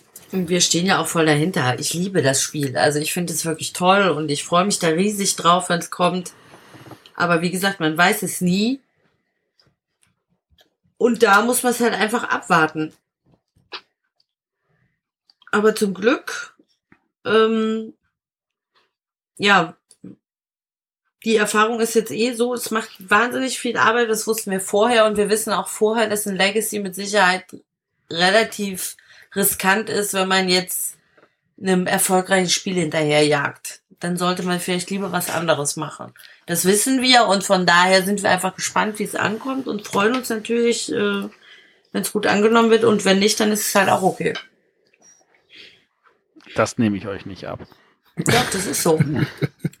Also wir haben ja Das wirklich ist nicht schon. okay, es ist schade. Ja, es ist natürlich ist es schade, aber es ist jetzt nicht so, dass wir dann, also weil sie uns fragen, was machen wir dann? Dann machen wir gar nichts. Was willst du dann noch machen? Ist ja traurig dann, aber hilft ja nichts. Schmollen. Ähm, da bietet sich trotzdem noch eine zweite Frage an. Also bei Charterstone, da gibt es zum Beispiel wunderbar so ein Recharge-Pack, weil man das Spielbild einfach umdreht und von vorne anfangen kann. Ähm, ist das bei Rise of Queensdale auch etwas, wo man sagt, so ich habe es zwar einmal durch, aber ich will es eigentlich nochmal durchspielen? Also wir haben es so gestaltet, dass man es eben, wenn man das eigentliche Spielziel erreicht hat, danach weiterspielen kann. Ähm, also es ist nicht so, dass es äh, dann vorbei wäre. Man könnte es dann in der Version, in der man es dann vor sich liegen hat, weiterspielen. Das sieht dann auch bei jedem, bei jedem Spieler anders aus. Also bei jedem Eigentümer des Spiels. Jeder wird dann ein anderes Spiel weiterspielen können. Ähm, aber ein, ein, ein Recharge-Pack ist im Moment noch nicht in, in, in Planung. Okay. Also wenn, dann müsste man sich ein zweites Spiel kaufen. Im Moment ist Im es Moment- noch so. Also ich Moment sag mal, wenn es so, ja. jetzt mega erfolgreich werden würde, könnte man da sicher mal drüber nachdenken, ob man sowas nachreicht. Das wäre auf jeden Fall möglich. Okay. Ähm, die Frage, die sich mir jetzt zum Beispiel stellt, weil ich da auch heute wieder eine Diskussion hatte, wie definiert ihr denn Legacy für euch? Also für mich bedeutet das, geht das halt eng einher mit einer Geschichte. Das hat für mich ein bisschen was einfach eine Geschichte nicht nur zu lesen, sondern auch zu erleben. Und ich finde halt schön, ähm, diese Überraschungsmomente, die es halt hat. Ich weiß gar nicht, was passiert alles. Für mich hatte zum Beispiel Pandemie Legacy so ein bisschen was von dem Adventskalender. Ich habe mich immer riesig gefreut, wenn neue Elemente ins Spiel gekommen sind. Ich bin so ein Neugiermensch. Ich äh, fand es immer total toll. Das finde ich auch, man kann was entdecken und vor allen Dingen auch, äh, dass man das, was man sich erarbeitet hat, äh, behält und mitnimmt in andere Partien. Dass ich jetzt schon dafür sorgen kann, dass ich in der, wenn ich jetzt weiß schon, ich kann die Partie nicht gewinnen, ist nicht so schlimm. Ich kann mich aber super vorbereiten auf die nächste. Ich, äh, ja, kann er längerfristig planen. Das, das ist für mich Legacy. Siehst du das auch so, Markus? Äh, ja, im Prinzip hat sie all das gesagt, was ich auch sagen würde. Da, da sind wir uns sehr einig. Ist denn Time Stories nicht ein Exit Legacy? Mm, Ja, Time Story liebe ich auch sehr, sehr Ja, eben weil man da die Geschichten spielt. Bei Time Stories stört mich halt, dass dieser, dieser Memory-Teil, dass ich entweder mir alles aufschreiben muss oder mir alles merken muss und ich immer dasselbe tun. Das, ich spiele weiterhin jeden einzelnen Time Stories Fall, weil mir die allererste Runde dabei so viel Spaß macht und ich es dann halt alles wiederholen muss, bis es endlich weitergeht mit der Geschichte. Ähm, ich, äh, ja, ein Exit, es sind ja nicht so viele Rätsel, wirklich eins vielleicht mal ab und zu. Da können auch gerne noch ein paar mehr drin sein für mich. Würde mich freuen. Hm. Ein Andor Exit ist für mich so Legacy. ein Legacy-Ding. So ein Legacy, wo, wo, wo ohne Aufkleber. Ohne Aufkleber genau, aber was sich auch weiterentwickelt. Ich meine, wenn ich mir überlege, äh, wenn du mit der Losspielregel anfängst, wie viel mehr am Ende da vor dir steht und wie viel mehr du am Ende machen kannst, äh, da rechnest du ja am Anfang gar nicht mit. Und das, Und du spielst auch eine schöne Geschichte. Ja. Das stimmt. Ja. Haben wir noch ein paar Fragen, die wir euch an den Kopf werfen wollen, Gab es nicht die Tage jetzt bei, bei, bei, bei dem Brettspielelabor irgendwie, äh, ich glaube, der Jonas hat das geschrieben, irgendwie, äh, ob, ob nicht einfach Legacy-Spiele einfach nur Spiele, wo halt einfach kleine Module sind, äh, dazukommen sind. Also das, ich, ich habe den jetzt nicht gelesen, oh Gott, sollte ich vielleicht noch machen. Also er hat sich doch ein bisschen so gesagt, so, es, es kommt auf ein Grinden heraus. Also so dieses Gefühl so, äh, die Belohnung ist das Öffnen und das Spielen ist die Arbeit. Also ich sag mal so, das ähm, Öffnen ist toll. Also das finde ich halt selber auch toll. Aber in unserem Spiel ist es jetzt so, klar, es verändert sich was. Äh, aber bei uns ist es halt so, es verändert sich was für mich. Und zwar nur für mich. Das habe ich jetzt in dieser Partie und das habe ich auch noch in den nächsten fünf weiteren Partien. Und andere haben das nicht, weil die das in dieser Partie nicht gebaut haben. Und das finde ich halt, das ist halt mehr als ein Modul. Wie, wie balanced man das denn aus? Ja, Kommen wir jetzt gerade, ach so, jetzt, das ist jetzt, sagen, wenn man drei. Jahre Zeit hat. Ja, ich wollte gerade sagen, ich meine, wenn du da immer einen Spieler hast, der irgendwie extrem gut spielt und dann äh, die anderen immer, ne, die, Ja. ob du da so verstärkende Effekte dann einfach dem, ja, ihr habt da Ich bestimmt möchte eine dir Lösung. jetzt nicht verraten, aber wir haben eine Lösung. Ihr habt bestimmt eine Lösung gefunden, ja, genau. Ja, Ist mir jetzt gerade so in den Kopf geschossen, ne? da, ja. Also es ist in der Tat sehr, sehr schwer, da das Balancing, hin, Balancing hinzubekommen. Ähm, aber das war eine Herausforderung, der wir uns gern gestellt haben. Und ich glaube, das ist ganz, ganz spannend, was dabei rausgekommen ist. So lange müssen wir ja auch nicht mehr warten, ne? nee. Nee, im März. Im März. Das ist ja ungewöhnlich, weil äh, normalerweise ja Ravensburger mal alles irgendwie so schon im Januar auf den Markt wirft, oder? Ja, Ja, aber dann hätten aber wir nicht. jetzt Burnout. Stattdessen habt ihr euch brav Zeit für uns genommen, was wir auch total schätzen. Im Chat kam gerade nochmal die Frage, also Seafall habt ihr ja gerade gesagt, habt ihr noch nicht gespielt. Nein. Nee, leider nicht. Es steht, es steht hier. Noch original verpackt. Also, aber ich habe halt auch gehört, wie aufwendig das ist. Also, dass eine Partie halt so sehr lange dauert. Und da brauchen wir auch mal eine Gruppe für, die dann ja dementsprechend oft Zeit hat. Wir werden es aber auf jeden Fall noch spielen. Und wenn das noch fünf Jahre dauert. So lange dauert es nicht. Du, du meinst, ihr habt jetzt mehr Zeit dadurch, dass. Äh, Wenn das fertig ist, wenn das Legacy-Spiel fertig ist, dann äh, haben wir ja auch wieder ein bisschen mehr Zeit. Dann ist erstmal Urlaub geplant und dann wird erstmal irgendwie zwei, drei Jahre Spiele nachgeholt. Genau, dann spielen wir mal wieder. Womit wir die Frage wieder beantwortet haben, ob das Testen Arbeit ist oder Spielen. Also normalerweise ist es Spielen, aber in dem Fall äh, ist es halt tatsächlich. Also wir fahren ja auch gerne auf so Spielewochenende, gerade um die Neuheiten zu spielen oder einfach um, um Freunde zu treffen. Aber auf den letzten drei Spielewochenenden, wo ich war, habe ich im Prinzip nur am Tisch gesessen und zugeguckt und getestet. Also Da haben wir dann quasi Arbeitsteilung gemacht. Inka war für Legacies zuständig und ich habe meine Exit-Runden betreut. Ja, Und das ist dann auch schade. Also, wenn es halt dann so.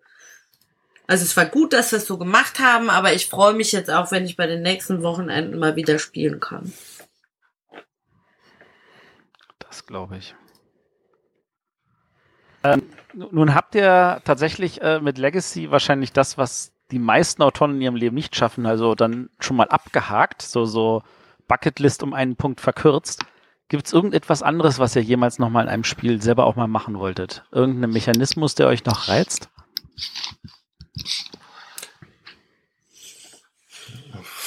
Das ist jetzt schwer. Speziellen Mechanismus weiß ich. Es gibt, also es gibt viele Dinge, die wir noch machen möchten. Aber ähm, Deckbauer. Ja, gar nicht mal so zwingend.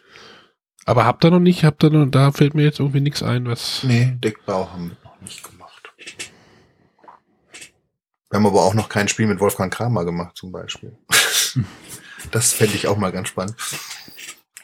Und das Spiel illustriert von Doris Matthäus, genau. Also demnächst gibt es. so eine Und das Spiel mit dem roten Pöppel Ja. Ich sehe, die Bucketlist ist noch länger, als man denkt. und die Leute im Urlaub, die eines von unseren Spielen spielen und nicht eines von den Kindern. Okay, also ähm, falls Handball irgendeiner unserer. Hörer wissen möchte, wo er Urlaub macht, damit er sich mit einem von euren Spielen daneben setzen kann, wo findet er diese Info? Ja, wir wissen selber noch nicht, wo der nächste Urlaub hingeht. Verstehe. Aber so Urlaub in Oberhof, das zählt jetzt nicht als Urlaub, oder? Nee, nee. Nein, das zählt nicht. Essen zählt auch nicht. Malle? Ich empfehle da Mallorca. Das zählt auch nicht. Siehst du, Arne zählt nicht. Gut. Ähm, haben wir noch irgendwas, Jungs?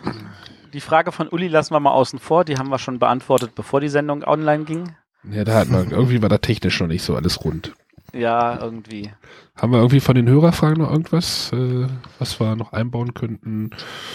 Aber Mit den Haustieren das? mit den Haustieren? Was? Wir haben Auch keine Haustiere. Manu wollte wissen, ob unsere Haustiere auch schon ein Spiel Genau. Wir haben keine Haustiere. Die haben wir vor Jahren Okay. alle erfolgreich durchgebracht. Das hört sich jetzt an. Kannst du mir sagen, was das Ja, es waren Meerschweinchen Meerschweinchen und es war Zeit. Es, es, hat, es hat auf Futter gewartet, oder wie? Es war alt. Es war Es alt. hat, es hat den Ausgang nicht gefunden. Es war zwei quasi, ne? Nein, es war älter als zwei. Nee, das waren Hamster, die beiden. Ich sehe hier gerade, Cannibal Blue hat gefragt, welches eu- eurer Spiele ihr als persönliche Wegmarken, also so als Eckpfeiler eurer Biografie betrachtet. Oh, das ist eine spannende Frage. Natürlich das erste. Dann Village, wo ganz viele Leute gesagt haben, boah, geiles Erstlingswerk. Und das Moment, war dann, wenn, wenn, das erste war jetzt das Inselspiel gewesen, nicht wahr? Nee, das erste, also damit meine ich tatsächlich das erste, was rausgekommen ist. Also, Also, das Di- Dino-Spiel. Dinos, das ja, ja. Dino-Spiel, genau. Und bei Village war es halt so, ich glaube, da sind wir das erste Mal von der Szene registriert worden. Die wussten, also von, von was man so an Kinderspielen macht, das weiß ja der normale Spieler nicht, verständlicherweise. Also die gucken sich ja nicht an, Wobei eigentlich die Szene ja schon zwei Jahre vor Village also ein dreiseitiges Interview mit euch in der Spielbox lesen konnte. äh, welche, was, was, wo? Ja, da waren wir aber, also da sind wir ja von vielen noch in dieser Kinderspiel äh, äh, Spielschiene eingestuft worden. Und ähm, Ich meine, das war auch damals so, dass wir viele gute Kinderspiele hatten und äh, für den Spieler als solchen eher weniger was dabei war. Aber Ihr habt aber immer noch viele gute Kinderspiele. Dankeschön.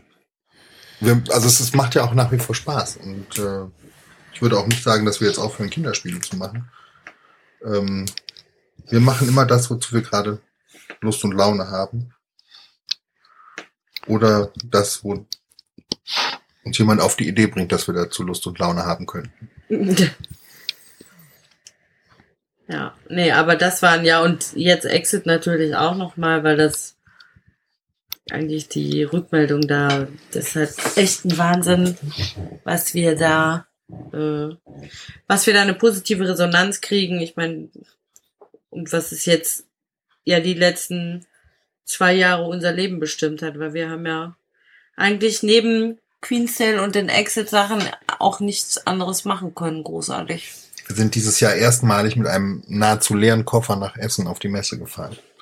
Wir haben also keine neuen Spielideen vorgestellt, weil wir so sehr in die laufenden Projekte eingebunden sind. Aber das ist Jammern auf trotzdem habt verdammt ihr- hohem Niveau. Trotzdem kommen noch Spiele raus, ne? Trotzdem habt ihr nebenbei so ein Rajas of the Ganges gemacht. Ja gut, das ist ja schon länger auch in Arbeit. Das denkt man immer, dass wir das jetzt auch noch nebenbei gemacht haben, aber das war ja schon lange vor Exit äh, mehr als fertig. Da war nur noch Feinschliff zu machen. Also das äh, haben wir jetzt nicht nebenbei gemacht. Okay. Manchmal werden Ähm. Spiele ja auch einfach geschoben und dann kommen Spiele gleichzeitig raus, die aber nicht gleichzeitig entwickelt worden sind. Das kann ich nachvollziehen. Was ich aber noch zu Exit sagen wollte, weil ich selber so cool finde, ist, äh, Inka sprach ja gerade das Feedback an. Ähm, das ist tatsächlich enorm. Also es gibt sogar Menschen, die bei uns anrufen, die sich die Mühe machen, unsere Telefonnummer zu recherchieren und bei uns anrufen, weil sie in der Grabkammer festhängen und nicht weiterkommen. und das finde ich schon sehr spannend. Und wir kriegen unendlich viele Mails zugeschickt, äh, viel Lob, aber auch Tadel oder ähm, ja, Beschwerden, dass das Spiel nicht getestet sei, dass es nicht funktioniert, dass äh, Rätsel unlösbar seien und äh, das ist schon interessant. Also, War das auch schon vor dem Pöppel oder ist das durch den Pöppel nochmal verstärkt? Ne, das war tatsächlich auch schon vor dem Pöppel. Okay. Also bald mit neuer Telefonnummer. Mich stört es nicht, solange die Leute nicht unverschämt werden. Und Passiert nachts das um schon mal öfter. Ich zwei hab jetzt, anrufen.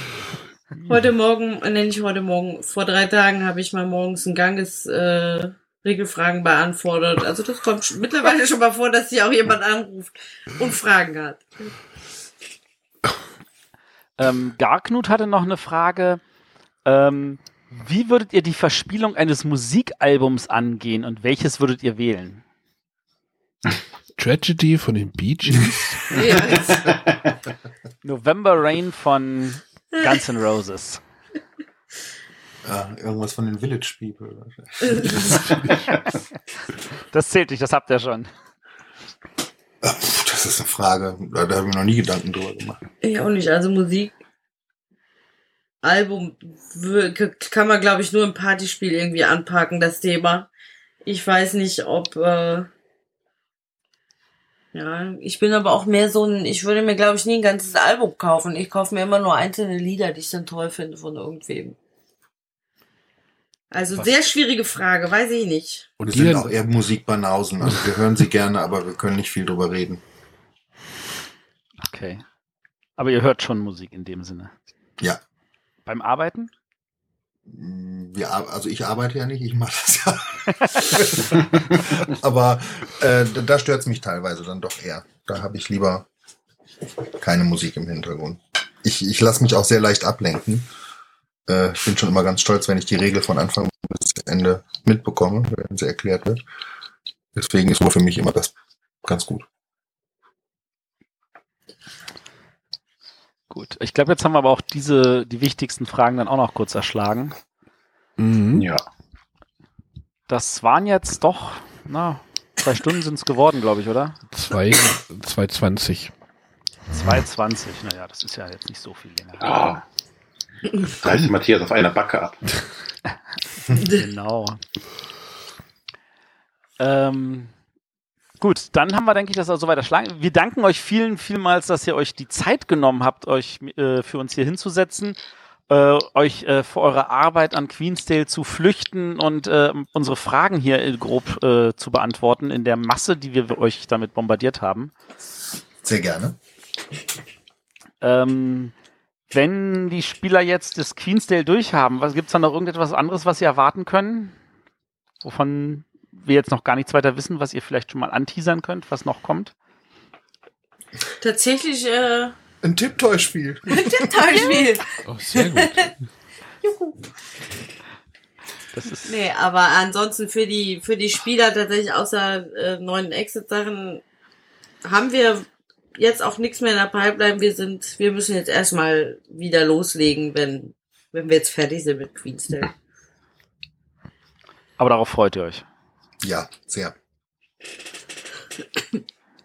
Oder habt ihr Angst? Naja, wahrscheinlich. Ne, Angst ist vielleicht das falsche Wort. Ähm, es ist ja, es ist ja was anderes, ein Spiel zu testen mit, keine Ahnung, x Leuten oder ein Spiel kommt heraus und äh, x mal x Leute stürzen sich da drauf. Das ist ja wahrscheinlich immer aufregend, oder? Natürlich ist es aufregend. Das ist, äh, also bei jedem Spiel ist es aufregend. Man darf mich auch eigentlich in Essen zum Beispiel gar nicht beobachten, weil ich immer um die Tische rumherum schleiche, um zu gucken, wie die Leute die Spiele spielen und versuche aus ihren Gesichtern ja irgendwas zu lesen und äh, Das tust du aber in Essen, weil dir das in Hotels noch nicht passiert ist. Richtig. Genau. Soll er denn machen, der Arme? Aber äh, habt ihr nicht irgendwie Ups. jetzt ist hier gerade ein Safe House abgestürzt. ein Safe House vom Schreibtisch gefallen. Das ist jetzt ein Unsafe-Haus. Aber äh, ihr seid noch da, ja? Oder äh, Ja, ja, ich, äh, die Frau räumt auf. genau. Frau räumt auf. Ähm, das Spiel wird jetzt ja nicht in, äh, ja, wahrscheinlich nächstes Jahr in, in Essen präsentiert oder wie? Also es, es ver, verpasst jetzt ja doch so ein bisschen die, die Spielmesse. Ja, die, die, Spiel, die Spielemesse äh, in Essen verpasst es tatsächlich, aber äh, es kommt ja zum Zeitpunkt raus, wo der, der Spieler als solcher quasi blank gespielt ist, weil sämtliche Essen-Neuheiten dann vom Tisch sind und dann braucht der ja dringend Nachschub. Und dann kommen wir mit Legacy. bevor dann die Nürnberg-Neuheiten zuschlagen. Ja, die Nürnberg-Neuheiten sind ja ähm, Eher, ja, Spiel- eher so Familien, familientauglich, würde ich sagen. Und dann ist doch das ein oder andere Vielspielerspiel bestimmt eine gelungene Abwechslung. Also ihr versucht in die Kerbe zu schlagen, die er mit Village erfolgreich gefunden hat. Dann wären wir vor Weihnachten da. wir machen eine Okay. neue Kerbe. ja, jetzt sind Eine ja die Leute Kerbe. mit, mit Pandemie noch beschäftigt. Genau. Ja, Pandemie? mit Pandemie Charterstone und Pandemie Season 2. Genau. Aber Pandemie Season 2 ist doch schon seit Mitte Oktober durch. Ach, Matthias. Das hat nicht Normale Zeit Menschen. Ich habe da, ich habe da übrigens noch eine, noch eine Format, mal- Ja. ich habe da noch eine Formatidee für, für mal, wenn ich tatsächlich Season 2 spiele, aber das äh, müssen wir nochmal besprechen. Videos, wie du heulst. ja. Wieder Mir geht die Welt unter. komische Brillen trage oder sowas. Mach doch nicht sowas. Ja, genau. Aber ich Gut. glaube, Genau. Der, der André wartet darauf, dass ihr ihm wieder irgendwelche Daten schickt. Ja. Den wollen wir nicht warten lassen. Genau. An dieser Stelle vielen, vielen Dank. Äh, an der Aufruf an unsere Hörer, wenn denen jetzt irgendwie wieder Fragen gefehlt haben, schreibt sie uns in die Kommentare oder schickt uns eine E-Mail an. info.bretterwisser.de und bitte nicht bei den Brands anrufen. Genau, nicht bei den Brands anrufen. Ihr könnt sie natürlich gerne auf Twitter verlinken. Dann sehen Sie die Fragen, ob Sie darauf antworten. Das müssen Sie dann selber entscheiden. Die Telefonnummer Ähm, lautet äh, null. Nein. Genau, aber äh, also äh, die sind IM Brandies, IM wahrscheinlich wie informelle Mitarbeiter oder auch Inka und Markus. Ähm, und wer jetzt an irgendwelchen äh, heiß ge gebrannten Schnaps denkt, äh, der ist bei Brandies, glaube ich, dann auch immer noch richtig, oder? Ja. Du baust aber auch Brücken, mein lieber Scholli. Mit dem würde ich aber nicht rübergehen wollen. Die sind festgeklebt, da kann nichts passieren. Äh, Vor allem sind die so flach. Ja, das, da- das sind unsere Hörer doch von mir gewohnt nach 104 Folgen. Ja, Ähm, Gott sei Dank. Genau. Ansonsten, wer ansonsten noch Feedback für äh, über unsere Folge hat, über irgendwelche Sachen, die ihn äh, gestört haben oder der uns vielleicht einfach nur noch eine Frage schicken will, die wir dann wieder so einbinden können akustisch, was ja auch immer sehr schön ist. Ähm, wie gesagt, schickt uns das per E-Mail äh, oder äh, schickt, schreibt was in die Kommentare oder schreibt was auf Facebook oder Twitter. Wir sind überall zu kriegen. Ähm, oder wie gesagt, der Arne freut sich auch immer, wenn wir irgendwie ein paar Sternchen auf iTunes kriegen. Der zählt uns dann immer, was wir da gerade wieder äh, Typ Haben? iTunes. iTunes. Oder äh, wie heißt das andere da, was es da gibt? Dieses panoptikum.io. Was? F- Feed, F-Y-Y-D, Feed, naja, egal, nein. Genau, da gibt's also noch ein paar Anbieter. Auch da sind wir natürlich gerne mit irgendwelchen Sternchen dabei, damit wir vielleicht von anderen noch gesehen werden und damit gesehen meinen wir natürlich gehört. Ähm, ansonsten, wir hören uns nächste Woche wieder. Wissen wir schon, worüber wir nächste Woche reden? Gerade geguckt, wir wissen es noch gar nicht.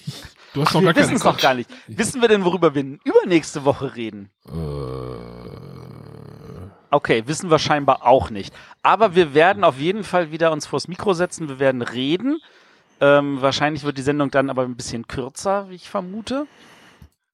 Ähm, und wir wissen aber schon, was wir in vier Wochen haben. was? du, du. Doch, ich weiß es auch. Ja, in vier Wochen haben wir nämlich, haben wir nämlich Ende Dezember, da ist unsere Weihnachtssendung dran. Und da haben wir, ich hoffe, der Herr ist vorbereitet, den lieben Sebastian Rapp äh, zu, äh, als Gast. Und wir reden Singt der über- Weihnachtslieder? Oh, das kann ich ihn ja mal drum bitten. Hm, äh, Weiß ich nicht. Also wir reden über Zug um Zug und natürlich auch gerne über Zug um Zug Skandinavien. Dann kann er da auch ein paar skandinavische Weihnachtslieder singen. Du bringst uns auf Ideen. Arne und ich tanzen dazu. Ich finde, ab jetzt, also ab der nächsten Folge, könnten eure Gäste ruhig auch was singen. Ab der, aber ab der nächsten Aber Folge. jetzt, ja. Ich wollte gerade sagen, ihr habt noch nichts gesungen. Äh, Gilt ja auch erst ab der nächsten. Außerdem Ah. singt sie schon das Niveau, das reicht. Ja. Das singt die ganze Zeit. Und was ist mit Sendungen, wo wir keine Gäste haben? Müssen wir dann singen? Ach, Matthias, ich äh, bin dabei. Machst du das schon? Hast du das schon ein paar Mal? Reicht. Ach so. I'm singing in the rain. Ich kann ihm den Knopf, ich kann ihm den Ton abdrehen. Ja, sehr gut, vielen Dank. Genau, ähm, also wenn ihr schon mal wisst, dass ihr Fragen habt zu Zug um Zug, stellt sie. Ähm, wir freuen uns, dann kann der Sebastian noch ein bisschen mehr äh, darunter leiden. Ähm, ich hoffe also, wie gesagt, dass äh, unsere Gäste heute nicht zu viel gelitten haben. Das ist ja manchmal dann doch so, dass da zu viele Fragen kommen. Ähm, und von da aus gesehen hören wir uns einfach wieder nächste Woche. Ich bin auch äh, nochmal vielen Dank, dass ihr dieses technische Abenteuer äh, eingegangen seid. Also, äh, dass das alles geklappt hat anscheinend. Äh, ich bin voll happy. Ja. Ihr, ihr wart jetzt unsere Live-Versuchskaninchen. Ja, cool. Kaninchen hieß auch eins der Meerschweine.